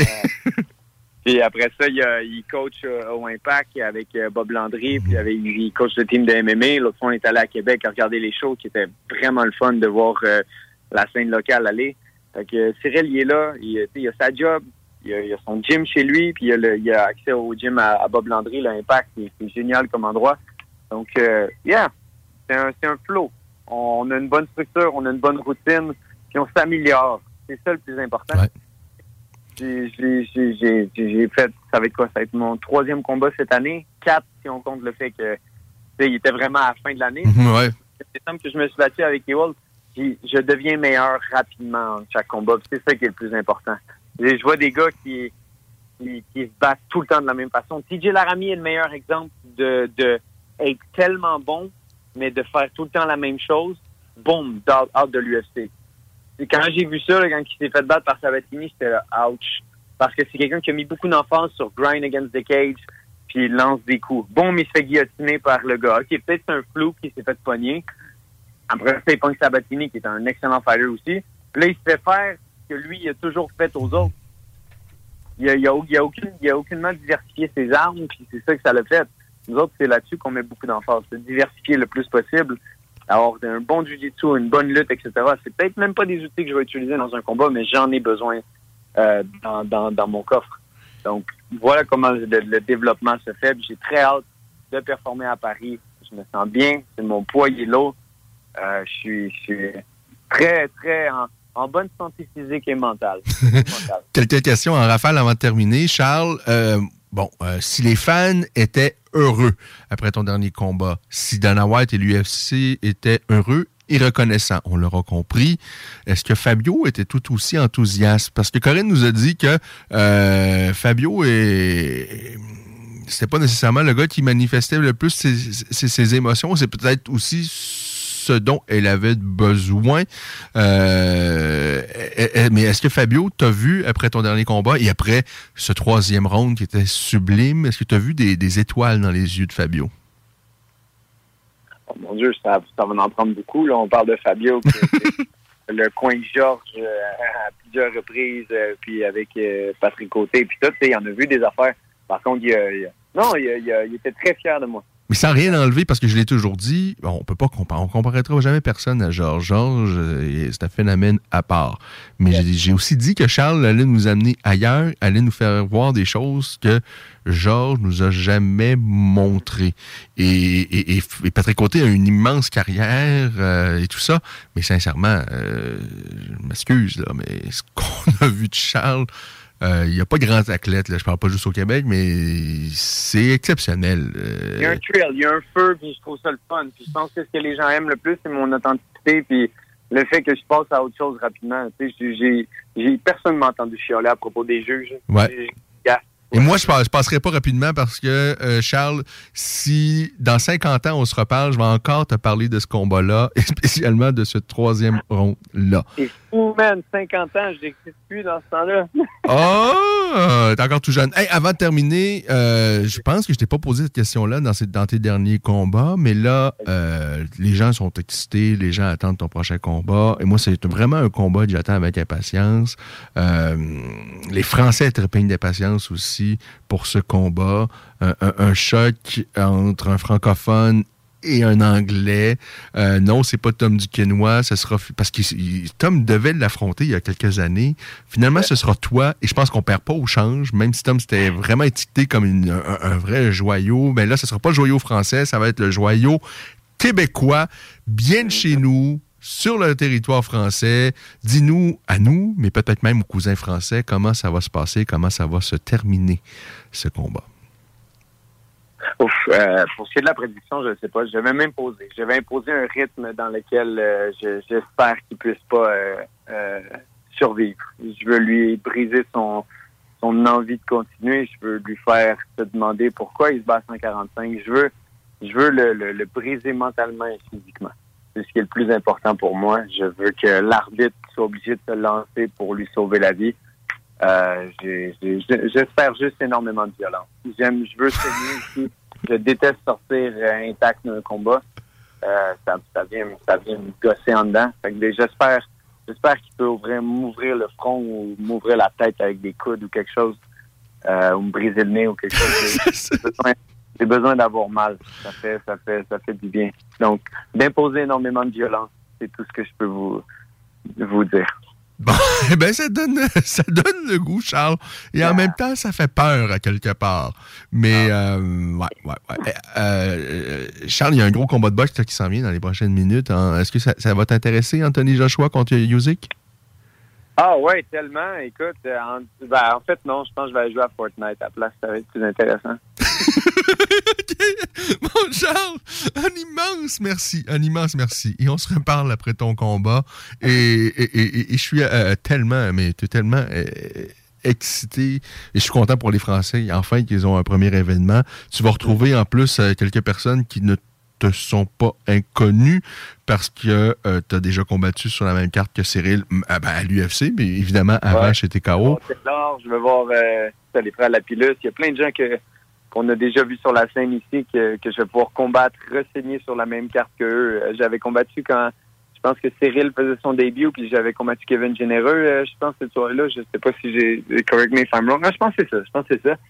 Puis euh, ouais, on va ressigner sur la même carte. C'est quelque chose de génial de, de voir de, de, de le voir. Mais je déteste quand il me fait des câlins, man. Il est trop grand. Je, je me sens. Je déteste.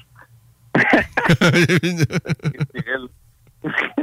Hey. Alors, mon Charlot, il me prend dans ses bras. Je là, ah, man, un garçon, lâche-moi.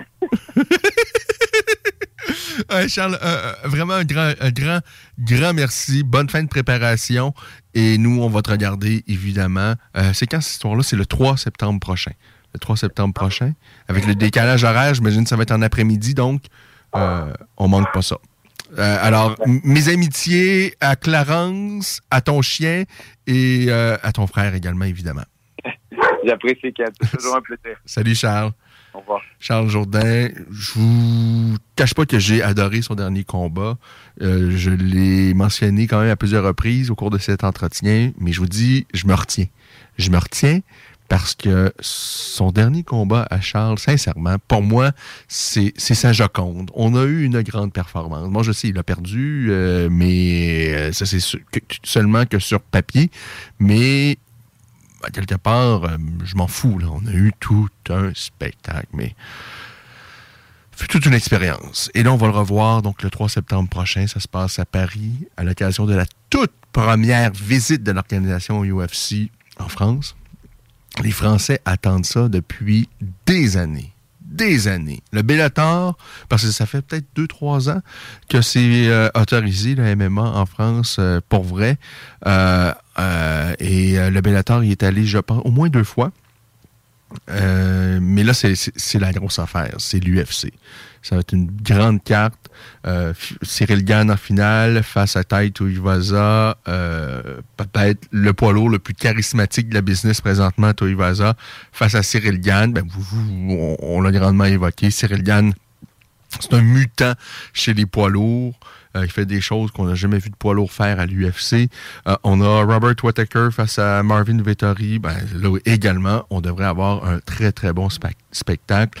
Euh, Imavov, un autre sociétaire de la MMA Factory, la même équipe que Cyril Gann également, en action face à Joaquin Buckley. Ça, ça s'annonce comme très, très intéressant. Et évidemment, le retour à l'UFC de Taylor Lapillus. Euh, un retour très, très attendu. Mais évidemment, ce qui me concerne, euh, ben, c'est le combat de Charles Jourdain face à Nathaniel Wood qui retient particulièrement mon attention. Je dirais au-delà du combat entre Cyril et Taito Iwasa. Je suis très, très intrigué également par euh, ce combat euh, mettant au prix Cyril Gann parce que ce sera son premier co- combat euh, suite à sa défaite, sa seule et unique défaite jusqu'à maintenant dans sa carrière dans les sports de combat, que ce soit amateur, que ce soit dans d'autres disciplines, il n'avait jamais perdu. C'est sa première défaite. Voyons voir qu'est-ce qu'il y aura de changé à Cyril Gann. Parce que lorsque tout va bien, faut pas oublier que Cyril Gann, son ascension, c'est de la folie. Un an d'entraînement, il fait son premier combat professionnel d'MMA, il enchaîne les succès. Un an d'expérience chez TKO, il signe à l'UFC. Et peut-être deux ans plus tard, il se retrouve champion intérimaire de l'UFC. Ça n'a comme pas de sens. Là. On verrait ça dans un film, puis on dirait, c'est pas possible. La chronologie, là, ça ne se peut pas. Eh, eh, eh bien, ça s'est pu, il l'a fait. Euh, mais là, il a perdu. Est-ce qu'il y a un doute qui s'est installé? Est-ce qu'il va être moins confiant? Ou au contraire, oui, il y a eu un doute, oui, il s'est posé des questions, et oui, il a travaillé pour s'améliorer et changer les choses et être un meilleur athlète, un meilleur combattant? Ben, la réponse, une partie de la réponse, euh, on va certainement la connaître le 3 septembre prochain. D'abord et avant tout, évidemment, c'est le combat de Charles Jourdain qu'on veut voir. Euh, avant de euh, passer à la pause, je vous dis que c'est l'UFC 278 ce soir. Kamaru le tenant du titre chez les 170 livres face à Leon Edwards. On a Paulo Costa également face à Luke Rockhold. José Aldo face à, à, Dashvili. Ça, ce sera également très intéressant. C'est une euh, bien belle carte. Léo Santos également. Léo Santos qui avait passé une clé de bras à Saint-Pierre dans une compétition de grappling. Euh, le quadragénaire Léo Santos qui a perdu ses deux derniers combats à l'UFC. Son dernier combat, il dominait Cléguida et soudainement, à un moment donné, plus rien. Plus rien dans tank à gaz et Cléguida l'a emporté. Alors voyons voir. Pour moi, Léo Santos, ça tire à sa fin son aventure dans le monde, euh, ben, en tout cas à l'UFC. Mais euh, faut pas oublier, c'est un as du jiu euh, brésilien. Euh, je pense que c'est. Moi, on m'a toujours dit que son frère, c'était Wani Fabiano. Wani Fabiano, euh, qui est l'un des premiers coachs de jiu ici au Québec, qui euh, a vraiment contribué à- à, l'évolution, à, à, ce qu'on découvre le Joe ici au, Québec. Euh, eh bien, Léo Santos, c'est le frère de Wani Fabiano. Euh, ils n'ont pas le même nom de famille. Peut-être est-il seulement son demi-frère, mais peu importe. Euh, tout ça pour dire que euh, Léo Santos, c'est pas quelqu'un d'inconnu au Québec. Il y a plusieurs gens qui sont qui euh, s'entraînent sous une bannière de la, de la euh, Nova Uniao. donc, l'équipe où s'est entraîné Wagné, Léo Santos et tout ça. Alors, euh, ben, Léo Santos est en action également. Ce soir, ce sera en carte préliminaire. On va parler à Frédéric, Frédéric tout à l'heure, Frédéric Duprat, qui va disputer le combat principal de l'événement Samouraï MMA le 2 septembre prochain à Montréal. mais avant, d'aller rejoindre Frédéric Duprat, je vous dis que présentement, on a un beau 29 degrés Celsius sur le territoire lévisien. Il fait beau, il fait chaud, c'est agréable. Euh, ouais. Demain, ça va être peut-être un peu moins beau. On a toujours le 29 degrés qui est prévu. Par contre, des risques d'orage forts pour demain, un peu de pluie, autour de 5 mm. Lundi, le 29 s'accroche, il est toujours là. Par contre, nuageux avec averse entre 5 et 10 mm de pluie sont attendus pour lundi. Mardi 25, euh, euh, un peu euh, de faible pluie également au rendez-vous. Alors voilà, voilà du côté de la météo. Pause au retour. Frédéric Duprat est au rendez-vous. Alors, on va conclure l'émission avec nul autre que Frédéric Duprat. Un bel espoir dans le monde du MMA au Québec. Cet été, éclatez-vous au Grand Feu Loto-Québec. Tous les jeudis jusqu'au 1er septembre, ainsi que le 7 août, rendez-vous au Quai Paquette et au Port de Québec. Dès 18h, prenez un verre sur nos immenses terrasses, savourez les mets de camions de rue et bougez au rythme des DJ et des bandes avant que les feux d'artifice illuminent le ciel. C'est gratuit. Les Grands Feux Loto-Québec sont présentés par RBC en collaboration avec Ville de Québec, Ville de Lévis et les croisières AML. Détails sur lesgrandsfeux.com. Hey Alex, tu moi, il fait frais, C'est peut-être parce qu'on est dans une chambre froide aménagée juste pour les boissons d'été au dépanneur Lisette. Tu remarques pas la belle variété de rafraîchissement? Ah, j'aimerais bien ça, mais mes lunettes sont toutes en bruit. Ah, regarde, je vais te montrer d'autres choses. Regarde, comme là-bas, là, plein d'essentiels pour aromatiser tes grillades cet été. Les petits cocktails là, que tu mélanges avec de l'alcool fort, vraiment très cool. Les 900 variétés de bières de microbrasserie, dans le fond. Sérieux, là, tu manques plein d'affaires, man. Ben, en fait, je manque pas vraiment. Ma vue est revenue, mais c'est parce que tu l'expliques tellement bien. Dépanneur Lisette, 354 Avenue des Ruisseaux, à Pintendre. L'incontournable cet été. To Me, nouveau restaurant sur Saint-Vallier-Ouest, dans une ambiance Amérique latine. To Me, c'est la nouvelle terrasse à découvrir cet été. Découvrez leur menu, de la gastronomie péruvienne avec tartare et tapas et une mixologie 100% Pérou à base de pisco. Sur place, DoorDash ou Takeout, tu réserves ta place au 418-525-7777. To Me, T-U-M-I, la nouvelle terrasse 418 525 7777. La deuxième édition de Cet été, je parcours Lévis vous promet une saison estivale à la programmation variée et éclatée à travers 37 animés et plus de 200 activités à travers la ville. Les très attendus Festibière, Grand Feu au Québec, Festivant et Spectacle Surface n'ont plus besoin de présentation et sont prêts à vous épater. Profitez aussi des parcours thématiques et des animations culturelles dans les parcs, comme la Bouge Mobile, le théâtre ambulant, ainsi que les divers spectacles de musique et de cirque. Découvrez la superbe programmation au visiterlévis.com. C'est simple. Cet été, moi je parcours Lévis. Parce qu'à Lévis, ça bouge. Entrepreneur, équipe ta remorque avec Rack Québec. T'as une remorque fermée pour transporter ton outillage? Ça te prendra un rack de toi? Va voir les spécialistes de Rack Québec. Service rapide, pas de perte de temps. Visite rackquebec.com. Tu veux vivre une expérience unique où l'agriculture québécoise et l'amour des produits locaux sont à l'honneur? Visite le marché Ostara. Des marchands et producteurs locaux vous y attendent tous les dimanches de l'été dans la cour arrière du Patro de Lévis de 10h à 14h. Produits d'ici, nouveautés et animations seront au rendez-vous. Pour des emplettes locales, c'est au marché Ostara que ça se passe. Alors, on se donne rendez-vous dimanche au Patro de Lévis.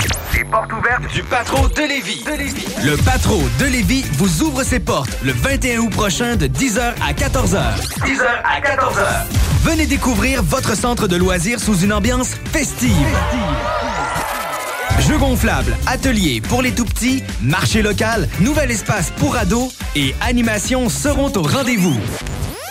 Les portes ouvertes du Patro de Lévis, c'est le 21 août, que ça se passe. Salut, c'est Jean de Lévis Chrysler. Connaissez-vous notre petit nouveau?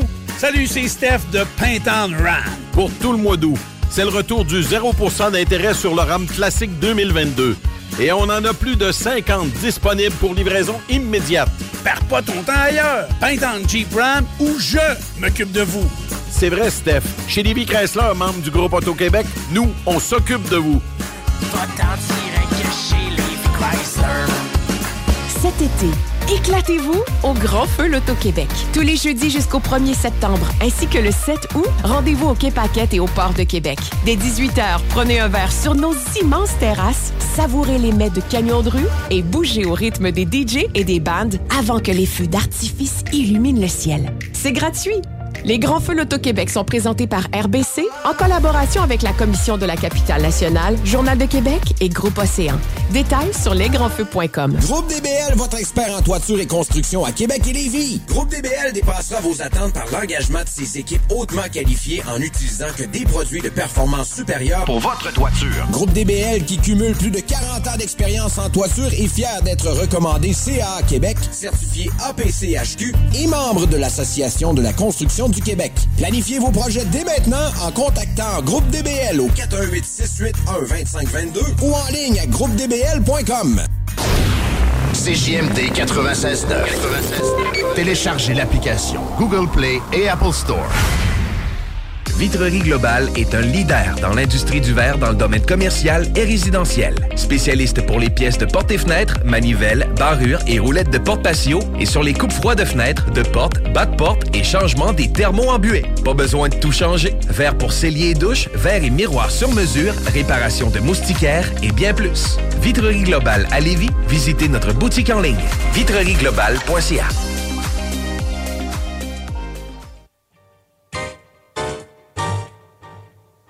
Bombay, yeah, yeah, yeah. BBT.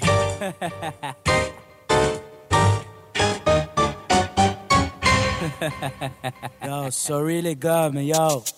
Yo, je yeah. track, tes mains pieds, tu mon back, les 4 acts comme des racks, les 4 acts comme un New Jack, Mr. Bassman, uh-uh. straight up du basement, fait shake le floor jusqu'au penthouse, rough neck, rock the house, underground rookie, nah nah, the all-star, strictly lyrically, uh, uh, I'm the MC, scientist, hip hop lyricist, c'est hitless, on a le Guinness, we got the illest, pas plus ill en slang fitness, Bam! take that, pendant que spit splat, pendant que DJ spin scratch, spot au snatch, crash et watch qui flash en splash, Rage Against the Machine, me and my man, me and my team, rough neck, you know what I mean? Uh, shake it that beat, uh, stop.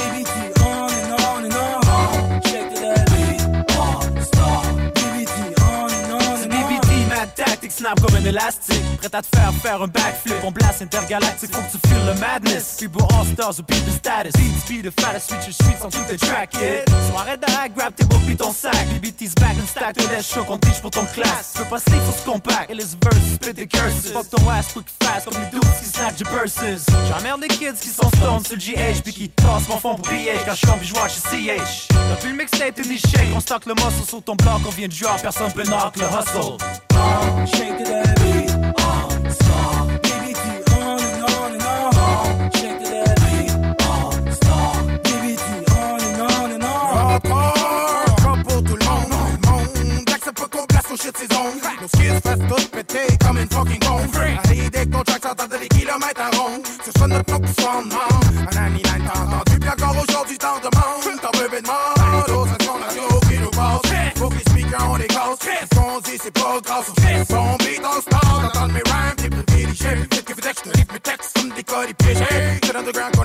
de siéger. Prends-toi un siégé, crosse-toi ou allez, allez. Shake it that beat, uh, stop. BBT on and on and on. Shake it that beat, uh, stop. BBT on and on and on. J'avais jamais eu la chance d'avoir un CD dont toutes les tracks étaient hits, t'aimes t'en spit pire qu'un fanatique. En trois minutes, on t'a montré comment qu'on booste le rap game. À force de boss des tracks qui blasent, on va en faire un nice game. On est news comme les kids dans le bloc. On kick dans le porte, fuck les c'est du rough next stock. Le big brother team donne envie check ton fucking ass. Laisse-toi le corps comme Blink, comme Nolita. Si une fuite quelconque un jour dans le crew, le rap les best tools, mets une dans le cou. Tout Danger Production, juste le word qui dit tout. Le roughneck, monte au monde le vibe du crew.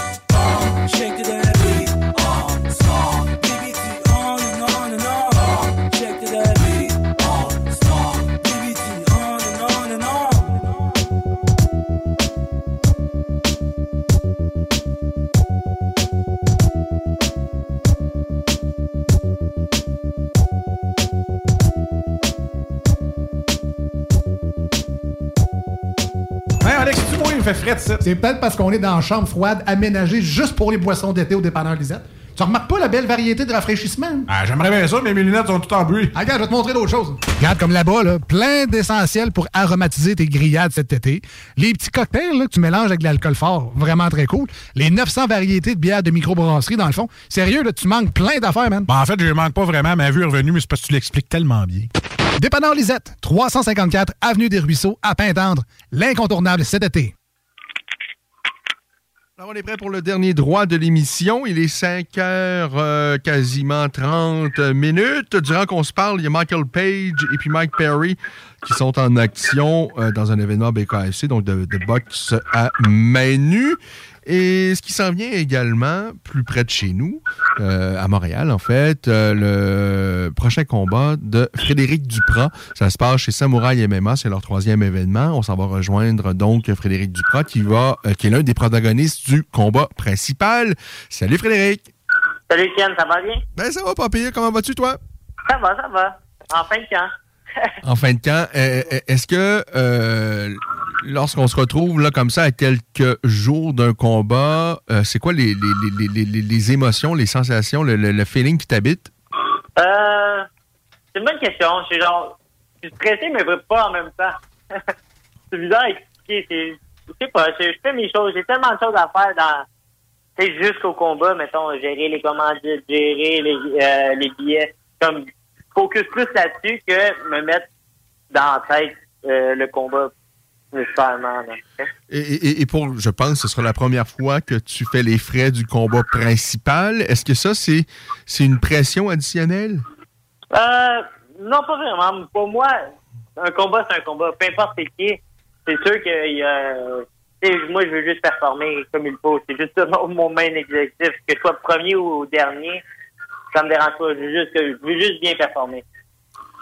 Euh, Qu'est-ce que tu connais de ton adversaire, qui est Carlos Espinoza? Qui est-il? Euh, Euh, J'ai vu, moi, les choses que j'ai vues, c'est, euh, de un, c'est un Américain. C'est, ça. Je pense qu'il a un bon background de lutte, mais il, il lutte pas nécessairement énormément dans ses fights. Il s'en vient un peu, il me lâchera pas. Je sais qu'il va s'en venir, qu'il va manger des bons coups, puis il me lâchera pas. Il va rester dans ma face pas mal tout le temps. Mais, c'est ça. je pense que c'est plus mon image que j'ai de lui que je, je- je pense que sa force, c'est la lutte. Mais des fois, il l'utilise pas toujours à son avantage. OK. Euh, il, il a une fiche, je pense. Il il joue pour 500. Il y a autant de victoires que de défaites parce qu'il y a comme plusieurs Carlos Espinoza. Il y en a un. euh, ben, en fait, si on va sur les sites de référence connus comme Tapologie et Shardog, si on clique sur ton adversaire, on voit qu'il a une fiche de 2 et 5, mais je pense que ce n'est pas Non, le non, bon non. Carlos Espinoza. Non, non, non. Moi, il est 6 6. OK. Alors, c'est pour rassurer tout le monde. C'est bon. Non, non, non. Parce que ça, aurait été un peu plus embêtant. Et, et- et- et, ben là, c'est un adversaire qui a autant de, de victoires que de défaites. Et qu'est-ce qu'il représente? Parce que. Parce qu'il il y a des combattants, on, va se le dire, et c'est correct, qui vont combattre, qui font des combats comme ça euh, lorsque leur horaire le permet, et il n'y a pas nécessairement de véritable intention d'aller plus loin ou d'en faire une carrière.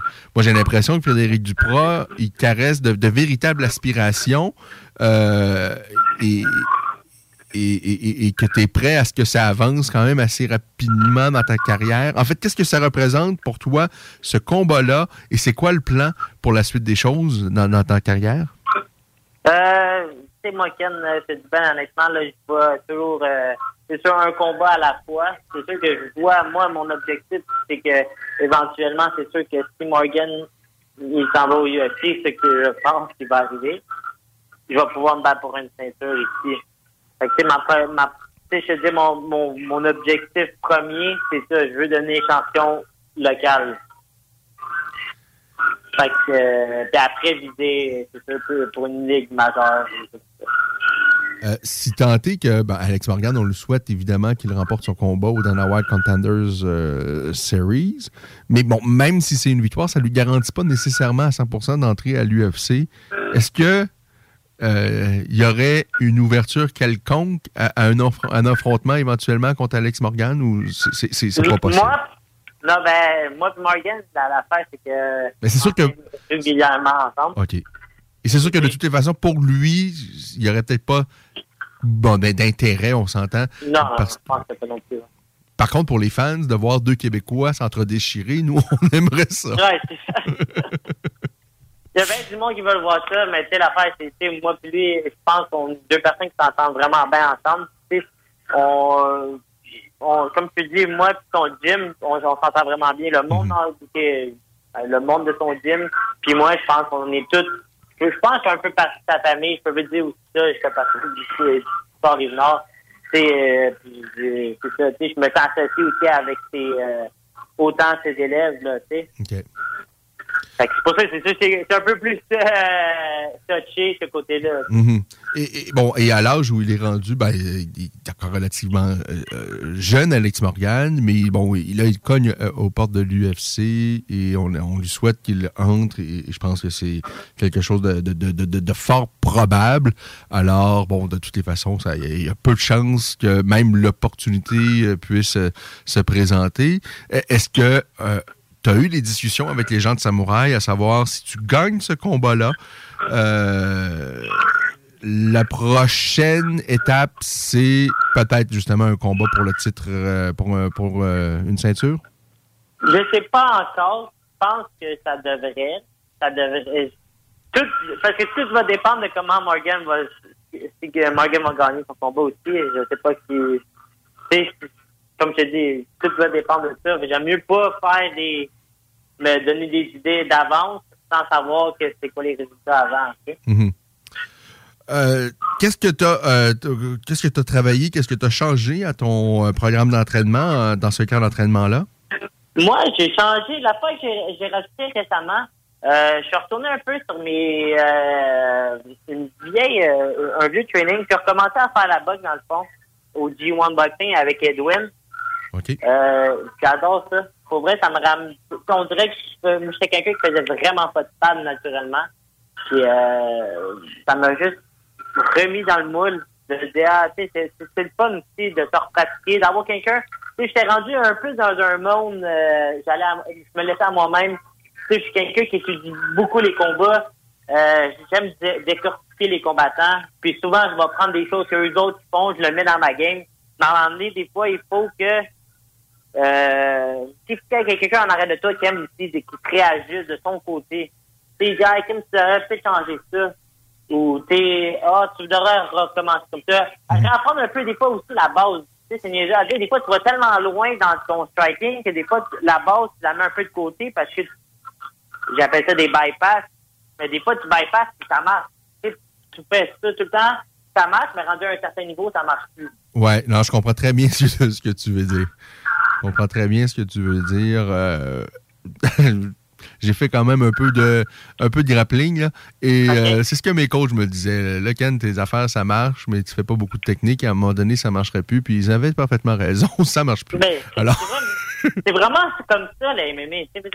C'est ça qui est dur avec la MMA, c'est qu'une fois que tu focuses sur une chose, là, tu focuses seulement là-dessus, puis après ça, c'est ton autre, ah oui, tu, ton, tu- ton autre aspect du, du training, mettons. Là, je focus plus sur le stand-up. Ah, mais là, mon jiu on dirait que tu prends un peu plus. Tu sais, euh, tu prends pas le bord, mais je veux dire, on dirait que ça, ça, ça, a, le, ça a le plateau, là. Ben, c'est sûr, il y a un moment donné, il y a 24 heures dans une journée. On peut pas s'entraîner 24 heures, mais, mais quand bien même qu'on euh, t'es le plus grand travaillant du monde, à un moment donné, tu négliges quelque chose si tu veux mettre l'accent sur autre chose. Euh, c'est ce qui fait un peu la folie de ce sport-là, qui est tellement exigeant, il y a tellement de dimensions à ce sport-là, les, les- les- les arts martiaux mixtes, parce que euh, vous pouvez instinctivement ou avoir ou de façon innée être très très avoir des qualités requises pour être très bon euh, en boxe anglaise mais ça veut pas dire nécessairement que vous allez être bon au sol c'est un autre univers. C'est vraiment deux sports qui sont complètement différents qui demandent des qualités complètement différentes. Euh, donc, Frédéric, on comprend bien qu'il y, a- des choses qui ont changé à ton entraînement, retour peut-être un peu plus vers la boxe, retour à l'essentiel, aux bases. Euh, Qu'est-ce qu'on va découvrir de nouveau maintenant dans, euh, dans la cage le 2 septembre prochain, alors que tu vas disputer donc, le combat principal de l'événement Samouraï MMA? Je pense qu'on. Je sais même pas, sais, je te dis bien honnêtement, je me sens tellement en forme. Sais, ma visualisation aussi du combat, je la vois très bien. C'est ça l'affaire, c'est que je me sens fort, je me sens, je me sens que j'ai- monté de level, là, tu sais. Comme j'ai expliqué euh, souvent des fois à- à- à- avant, c'est que je sens que je suis rendu dans un autre level. Tu sais, je suis rendu, là, il faut juste le show up, faut que je le montre au monde, tu sais. Là, moi, souvent, c'est comme ça. La plupart du monde a parlé de moi, mais je sais, c'est- c'est, ah, euh, je me suis entraîné avec et ah, crime, il est vraiment, vraiment bon, mais je n'étais pas capable d'avoir de fête. Tu sais? Là, au moins, je suis chanceux, j'ai Samouraï qui me donne une bonne plateforme. Puis Là, au moins, je vais pouvoir show up le 2 septembre. Et, et tu nous as dit, bon, tu visualises bien ce combat-là. Euh, ra- raconte-nous, raconte-nous comment ça se passe, comment ça se finit? Ben, écoute, je, je veux pas rien, euh, comme on dit, je veux pas rien. Mais tu sais, moi, j'ai un feeling, sérieusement, je pense que physiquement, puis explosif, tu sais, je, vais- je pense que je vais être trop fort pour lui physiquement. Puis je pense que mes coups vont rentrer pas mal plus fort que les siens. Déjà là, je pense que c'est le même que je vais beaucoup avoir un, un avance sur lui la plupart du temps. Jusqu'à maintenant, euh, de mémoire, tous tes combats, tu les as gagnés par soumission? Euh, Ah, ah, chez les pros. là. à trop, oui. Ouais. Est-ce que tu- tu vois quelque chose de différent, une issue, euh, je dirais, est-ce que tu vois un chaos, là, quelque chose se dessiner? Mais la, l'affaire, c'est que le, c'est ça que le monde, des fois, il, il réalise pas. C'est que la plupart du monde qui vont me voir dans un gym vont penser des fois que je suis un striker. C'est ça qui est plus fou. C'est que le monde, des- le monde qui me connaît, ils savent que je suis quelqu'un d'extrêmement complet. Vous savez, moi, quand, j'ai perdu la dernière en pro, j'ai pas pris, euh, c'est pas été, ah, ok, euh, je vais attendre, puis je vais revenir, puis juste expliquer le monde. Non, non, là, j'ai mis bouchée double, là, mon stand-up est rendu très solide, là. Fait que, tu sais, si j'ai, c'est ça aussi, une autre option, si je dois aller l'acheter debout, je vais l'acheter debout, là, je sais pas, si Tu vas prendre ce qui se présente et euh, ben, il y a fort possible que euh, tu puisses l'ébranler debout et que tu le termines au sol avec une soumission, encore une fois. Euh, peu. Il y a des. Fait que, tu sais, mais tu sais, je le sais que la plupart du monde qui, qui me connaît, ils savent que fort. Tu sais, si je décide d'y aller, c'est c'est no joke, là. Ça va brasser. C'est un peu Wilson. On n'a pas vu grand-chose, mais Wilson, il l'a senti en maudit dans le premier combat, là. Quand je décide de tirer la gueule, let's go, on y va, il est mieux d'être Lorsqu'on a parlé avec Olivier Aubin-Mercier il n'y a pas euh, très longtemps, il n'était pas très optimiste par rapport au, MMA au Québec. Bon, notamment avec la, pandémie et tout ça, je, sens qu'Olivier était un peu euh, euh, découragé, euh, déçu par la situation et tout ça. Par contre, il nous a dit ben, il y avait quand même encore de beaux talents. Il nous a parlé, bon, évidemment, de Michael Dufort. Il nous a également parlé de toi. Euh, Frédéric. Euh, je- je- en, en ce qui te concerne, là, euh, Frédéric, tu as, encore l'opportunité de t'en- t'en- de t'entraîner avec euh, Olivier. Tu es toujours chez H2O? Oui, toujours.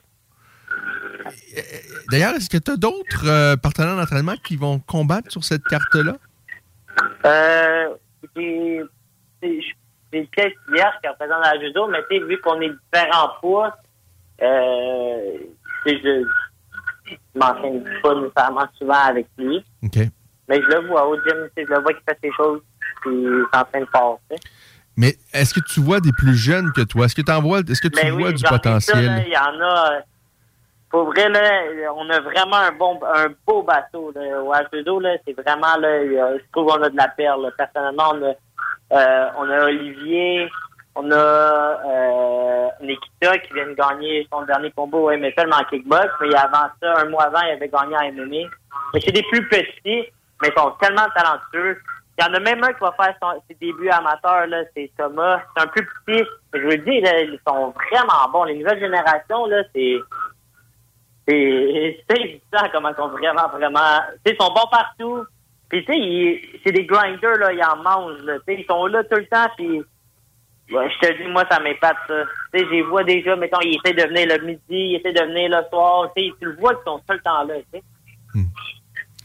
Euh, tes combats, ben, souvent, ça se termine euh, rapidement par une belle soumission. Est-ce que tu aurais envie de euh, d'étirer un peu? bon, évidemment, si l'opportunité se présente, j'imagine que tu vas terminer ça le plus vite possible, mais est-ce que tu penses que ce serait bon pour ton cheminement d'aller euh, d'aller visiter euh, la, la- la- la le troisième round, d'aller euh, vivre de nouvelles sensations euh, je- que je suis convaincu que tu as déjà vécu en sparring, en entraînement, mais que tu n'as peut-être pas encore vécu dans un combat, un, un vrai combat. Ben, comme je te dis, honnêtement, c'est plus, je pense que c'est ça mon, euh, mon point faible, tu sais.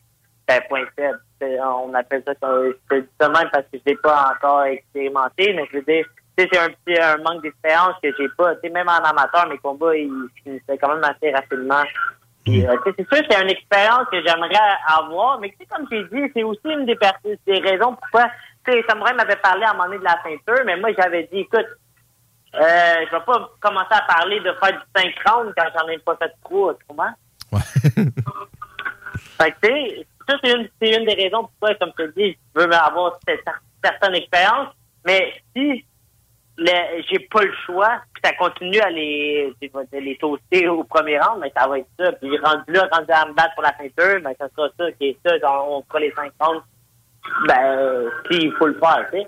Mais tu sais, je sais je suis, tu sais, vous dites, je suis un, pas un workaholic, je sais que je vais faire ce que je vais faire. Je, vais faire ce que je dois faire pour être en shape, pour être faire 5 comprends? Comme là, je fais ce que j'ai à faire pour faire les trois rounds, puis je le sais que ça devrait rentrer, tu sais. Mais c'est comme je te dis, c'est l'expérience qu'il faudrait que je... Tu sais, je peux pas à- aller rechercher en ce moment, tu sais.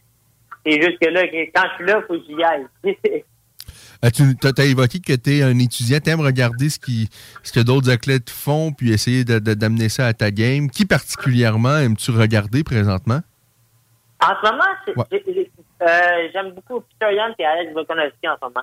Puis j'aime bien aussi, euh, celui que j'ai bien étudié, c'est euh, Corey Senegan. Oui, qui, qui est un, un style debout euh, vraiment spectaculaire et mais technique à la fois. donc, moi, j'ai- l'impression, je t'entends, là, je pense qu'on va, on, on- on va voir plus de debout un peu. là. On- j'ai- l'impression, euh, ben, tu nous as parlé de boxe et, tout ça, que... euh, Mais tu sais, Ken, tu sais, c'est pas le, comme tu dis, c'est pas nécessairement mon, mon, euh, mon plan prioritaire. Tu sais, Puis même dans mes autres combats, c'est pas, c'est comme le dernier combat contre, contre le, le, le, le Black Belt de Paris, là. Mon but, c'était pas de l'amener au sol. C'est juste que j'ai explosé, bam, j'ai fini avec un pied les mains, puis j'ai fait, OK, ben là, je peux pas. Des fois, ça, ça va tellement vite un combat que tu peux juste couler avec ce que ça, tu sais. Euh, la suite des choses. Euh, si euh, Alex atteint l'UFC, comme on pense que ça peut vraiment, il y a des très bonnes chances que ça, Ouais, ça, se produit. Puis je le vois s'entraîner, puis je te le dis, là, il- tu vois son mindset, là, c'est du béton, là. Et toi, bon, évidemment, tout se passe dans la cage, mais Carlos Espinoza, sans dire que ça, bon, il n'y en a pas de formalité dans les sports de combat, mais en tout cas, sur papier, tu devrais, tu devrais passer à travers. Euh, mais bon, il faut, bien que tu le fasses avant. Mais qui tu vois possiblement pour un combat pour une ceinture chez Samouraï MMA, qui t'aimerait ou qui, ferait du sens à se retrouver devant toi? Ah, bonne question. Je n'ai pas pensé à ça.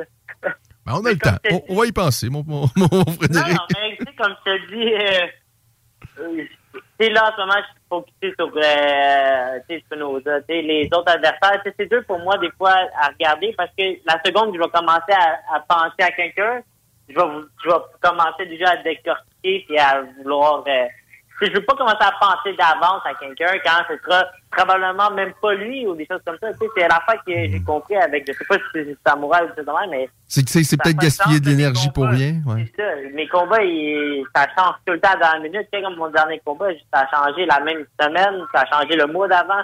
Celle-là, il a changé. Tout ça, dit, ça change tout le temps. Tu sais, c'est... je vois un combat, comme tu dit, à la fois, puis quand ça va, je vais avoir les noms, mais là, déjà là, ça va pouvoir mieux m'enligner.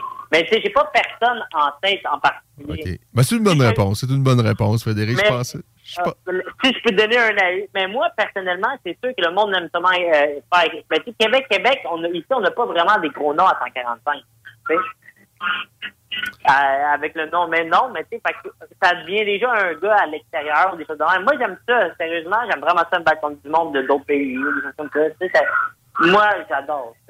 Ouais, non, je- ça, je sais très bien que les athlètes aiment mieux travailler quelqu'un d'affronter quelqu'un de l'extérieur qu'ils n'auront pas à côtoyer à l'entraînement. Ça, on le comprend très bien. Par contre, pour les fans, euh, on s'entend, Carlos Espinoza, on le connaît pas et il y a peut-être des chances qu'on ne le reverra plus jamais après que tu y aies passé à travers. Euh, alors, c'est sûr qu'on on aime ça, voir des, rivalités s'installer avec des combattants d'ici. Euh, ça- ça fait. Bon, je pense qu'on on- on se sent plus impliqué lorsque c'est deux combattants qui s'affrontent, qu'on connaît très bien, que, que- que si c'est pas le cas. Mais de toutes les façons, c'est pas toi. Toi, t'es pas matchmaker, tu, tu affrontes ceux qu'on met devant toi. Et ça, tu le fais euh, très, très bien. Et, et- et- et ce sera à nous, les fans, à, à essayer de mettre de pression pour, vous, euh, euh, pour essayer de voir qui va être ton prochain adversaire pour la ceinture parce que c'est ce qui se dessine, ça fait bien du sens et on verra bien, euh, on verra bien dans le temps comme dans le temps. Euh, maintenant, Frédéric, euh, est-ce que tu as une idée de quand? Parce que je pense que tu as signé un, nouveau contrat de trois combats avec Samurai. Est-ce que vous avez déjà une idée? bon, si, on regarde ton programme pour la prochaine année, là, Frédéric, évidemment, si tu es épargné par les blessures, si tout va bien, ça pourrait ressembler à quoi? Mais tu sais, comme tu vois, euh, cette année, là, je vais de, du premier samouraï jusqu'à maintenant. J'ai quasiment fait quatre camps pour euh, le 2022, ben 2022-2021, mais si on va 2022-2023, euh, au moins, j'aimerais ça avoir au moins trois combats, là. Ça, C'est sûr, certain. Bon, super. Et les, les- les- les gens aiment ça parce que, sincèrement, Frédéric, à date, euh, c'est une carrière. ça, ça- ça va très bien, tes affaires, on va se le dire. On a hâte de te voir également face à, à- à- à des adversaires euh, de plus en plus coriaces et de voir peut-être une ceinture là, qui se dessine ou la possibilité euh, de. je pense que ça va en intéresser plusieurs. Et, et c'est beau de voir qu'il y a de la relève. euh, et, et je pense que dans ton cas, les choses peuvent également se passer quand même assez rapidement. Euh, tu, peux-tu me préciser, t'as, t'as quel âge, euh, Frédéric? J'ai 28 ans. 28? Ouais. OK. Et tu te vois faire ça euh, encore longtemps? Est-ce que euh, c'est. est-ce, que- est-ce que. Comme je te dis, ça dépend comment ça va se dérouler. Ouais, Moi, écoute, je le sais que je suis quand même âgé comparé à la, la jeune relève, mais comme tu t'ai dit, je me vois dans le, tu sais, comme tu as dit, je vois le, je vois mon, mon tu sais, je sais pas, je vois mon propre talent, mais je veux dire, je le vois que ma place est là. Tu sais, je l'ai, puis dans- tu sais, je l'ai l'affaire en ce moment. Tu sais, je peux pas te dire que, combien de temps ça va durer, mais je le vois que, tu sais, je suis à jour, là. tu sais. Et, ouais, non. Et, et là, tout est question de euh, d'envie, de désir, de- de- de- d'être capable d'avoir le goût de, de chaque matin d'aller s'entraîner, de continuer de s'améliorer. Euh, euh, euh, Mais tu vois, moi, pendant la COVID, vu que je n'étais pas capable d'avoir de combat, je te dis honnêtement, je- moi, je suis retourné à l'école. J'ai réussi à pouvoir tout finir mon cours quasiment. Quand j'ai fini mon cours justement dans mon camp, Patrick Connor. OK? Euh, non, non, non, deuxième, excuse. C'est quand je me suis battu. C'est le deuxième combat à Samouraï. J'ai été Contre capable. Arola? En plein milieu de mon, euh, de, de mon camp, j'ai fini mes cours. Puis là, d'attitude, j'ai eu mon diplôme. Dans le fond, j'ai pas vraiment de temps de quoi, là, mais j'ai étudié en plomberie. OK. Mon DP en plomberie. J'ai réussi à faire tout ça pendant mon, le- la COVID. Puis, euh, justement, ça me... Pour moi, je pouvais pas... de- je voulais, de un, me- être capable de trouver quelque chose après que j'aime beaucoup faire, sans Puis aussi me changer des fois les idées parce que sérieusement, euh, je commençais à être un peu désespéré avec les combats pendant la COVID. Euh, et et- et- et c'est accaparant, ce sport-là. Et, et ce qui est cruel, c'est que pour, pour penser avoir du succès et pour penser pouvoir aller plus loin, ça prend un investissement à 100 Mais en même temps, il n'y a rien qui garantit parce qu'on n'est pas à l'abri d'une blessure, on n'est pas à l'abri de ci, de ça. Euh, le, le- corps, à un moment donné, ne peut ne plus répondre et, c'est pas. Euh, T'as bien beau avoir toute la volonté du monde. Quand le corps ne répond plus, il répond plus. Euh, Il y a peut-être l'envie également. C'est sain, c'est bien d'avoir un plan B. Et là, ben, tu l'as, ton plan B. Mais, le mais ton plan A est très, très bien parti. Et euh, ben, prochaine étape, ça, arrive très, très rapidement. C'est le 2 septembre prochain euh, chez Samouraï MMA 3. Et il reste, j'imagine, des billets. Alors, euh, si vous voulez aller voir euh, Frédéric Duprat, qui est possiblement le ou l'un des plus beaux espoirs présentement sur la scène locale, eh bien, c'est lui. Il est en action. C'est le 2 septembre prochain. Frédéric, qu'est-ce que tu as envie de dire pour conclure aux fans de MMA québécois? Écoutez, juste de vous attendre que le 2 septembre, ça va être tout un show. Et justement, euh, c'est sûr qu'il faudrait ramener un peu plus de monde, juste faire voir, ça serait le fun aussi. Là. Essayer d'amener le plus de monde possible. On va essayer de faire le plus de bruit. Comme je te dis, Ken, ça va être un... Un feeling ça va être une sale soirée. Euh, alors, euh, euh, sais, c'est- un peu euh, euh, pour mettre les gens là. euh, Frédéric Duprat, c'est c'est peut-être le Alexis Lafrenière du MMA présentement. Là, c'est- le joyau euh, sur la scène euh, locale. Euh, il nous a fait des, choses dans ses combats pas possibles. C'est un artiste de la soumission. Mais moi, j'ai comme le pressentiment que ça va peut-être se conclure encore par une soumission là, vendredi le 2 septembre, mais qu'avant, on va peut-être voir un peu plus de, de jeu debout de la part de Frédéric. Mais bon, pour le, le, le, voir et le- en être sûr, ben, il faut être sur place. C'est le 2 septembre prochain. Frédéric, on se reparle après ta victoire? Yes. OK. Hey, salut, un grand merci à toi. Un gros merci à toi, Ken. Bye. Bye bye. C'est du tout en ce qui nous concerne. Je vous dis que Mike Perry a battu Michael Venom Page dans un combat de boxe à main nue. On a Yozik face à Joshua. Je ne sais pas si c'est commencé cette histoire-là, mais ce qui nous préoccupe surtout ce soir, c'est l'UFC 278 avec une belle carte. Pas la carte la plus extraordinaire, mais il y a des belles choses, il y a des petites pépites sur cette carte-là. Euh, Kamaru qui est identifié par plusieurs comme le meilleur combattant actuellement. C'est pas ce que... Moi, j'aime bien Kamaru Usman. Il est excellent. Sans nombre de doute, présentement, le meilleur 170 livres. Mais je pense qu'il y a des meilleurs combattants que lui présentement. Euh, au sein même de l'UFC. Mais bon, Ousmane face à Leon Edwards, c'est intéressant. Edwards est très bon debout. Il est un peu plus grand qu'Ousmane. Euh, Ousmane, il a, sans dire qu'il a laissé de côté la lutte dans ses derniers combats, on l'a vu beaucoup plus échanger debout dans ses derniers combats. Et je pense qu'il aura intérêt à replonger dans sa lutte parce que Edwards est très bon debout.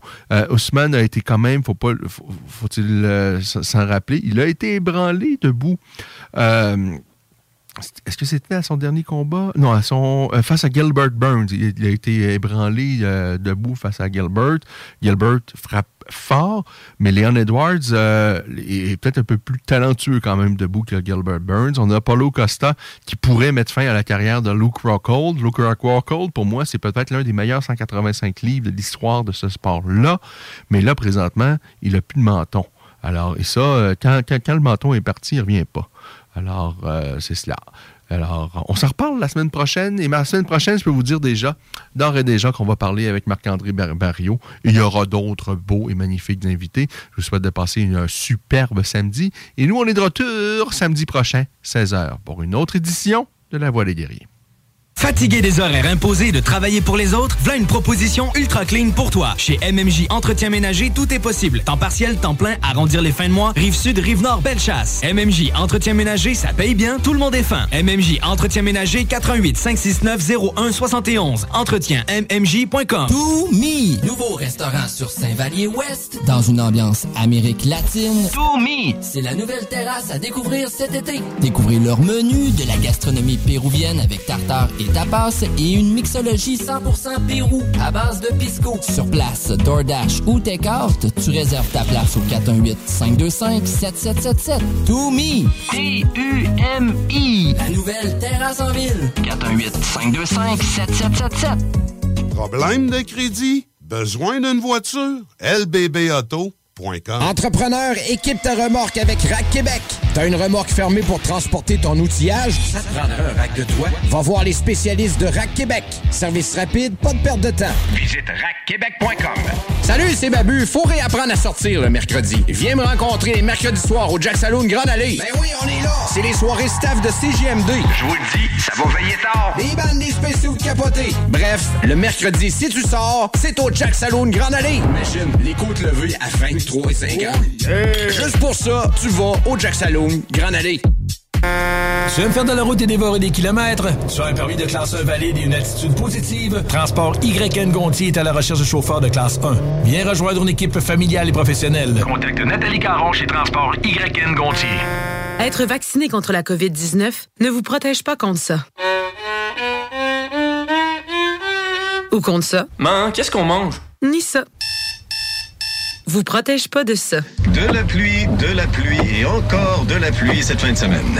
Ou ça. Ou même de ça. Ne quittez pas. Votre appel est important pour nous. Par contre, avec le vaccin, vous êtes protégé contre le virus. La vaccination, encore et toujours la meilleure protection. Un message du gouvernement du Québec. Les portes ouvertes du Patro de Lévis. Le Patro de Lévis vous ouvre ses portes le 21 août prochain de 10h à 14h. 10h à 14h. Venez découvrir votre centre de loisirs sous une ambiance festive. Jeux gonflables, ateliers pour les tout petits, marché local, nouvel espace pour ados et animations seront au rendez-vous. Les portes ouvertes du Patro de Lévis, c'est le 21 août, que ça se passe? Rénovez le revêtement extérieur de votre maison sans que ça vous coûte une fortune avec Entreprise La Fortune. Les seuls à vous offrir les produits Vipec. S'installe sur presque tout. Renseignez-vous sur Facebook. Entreprise.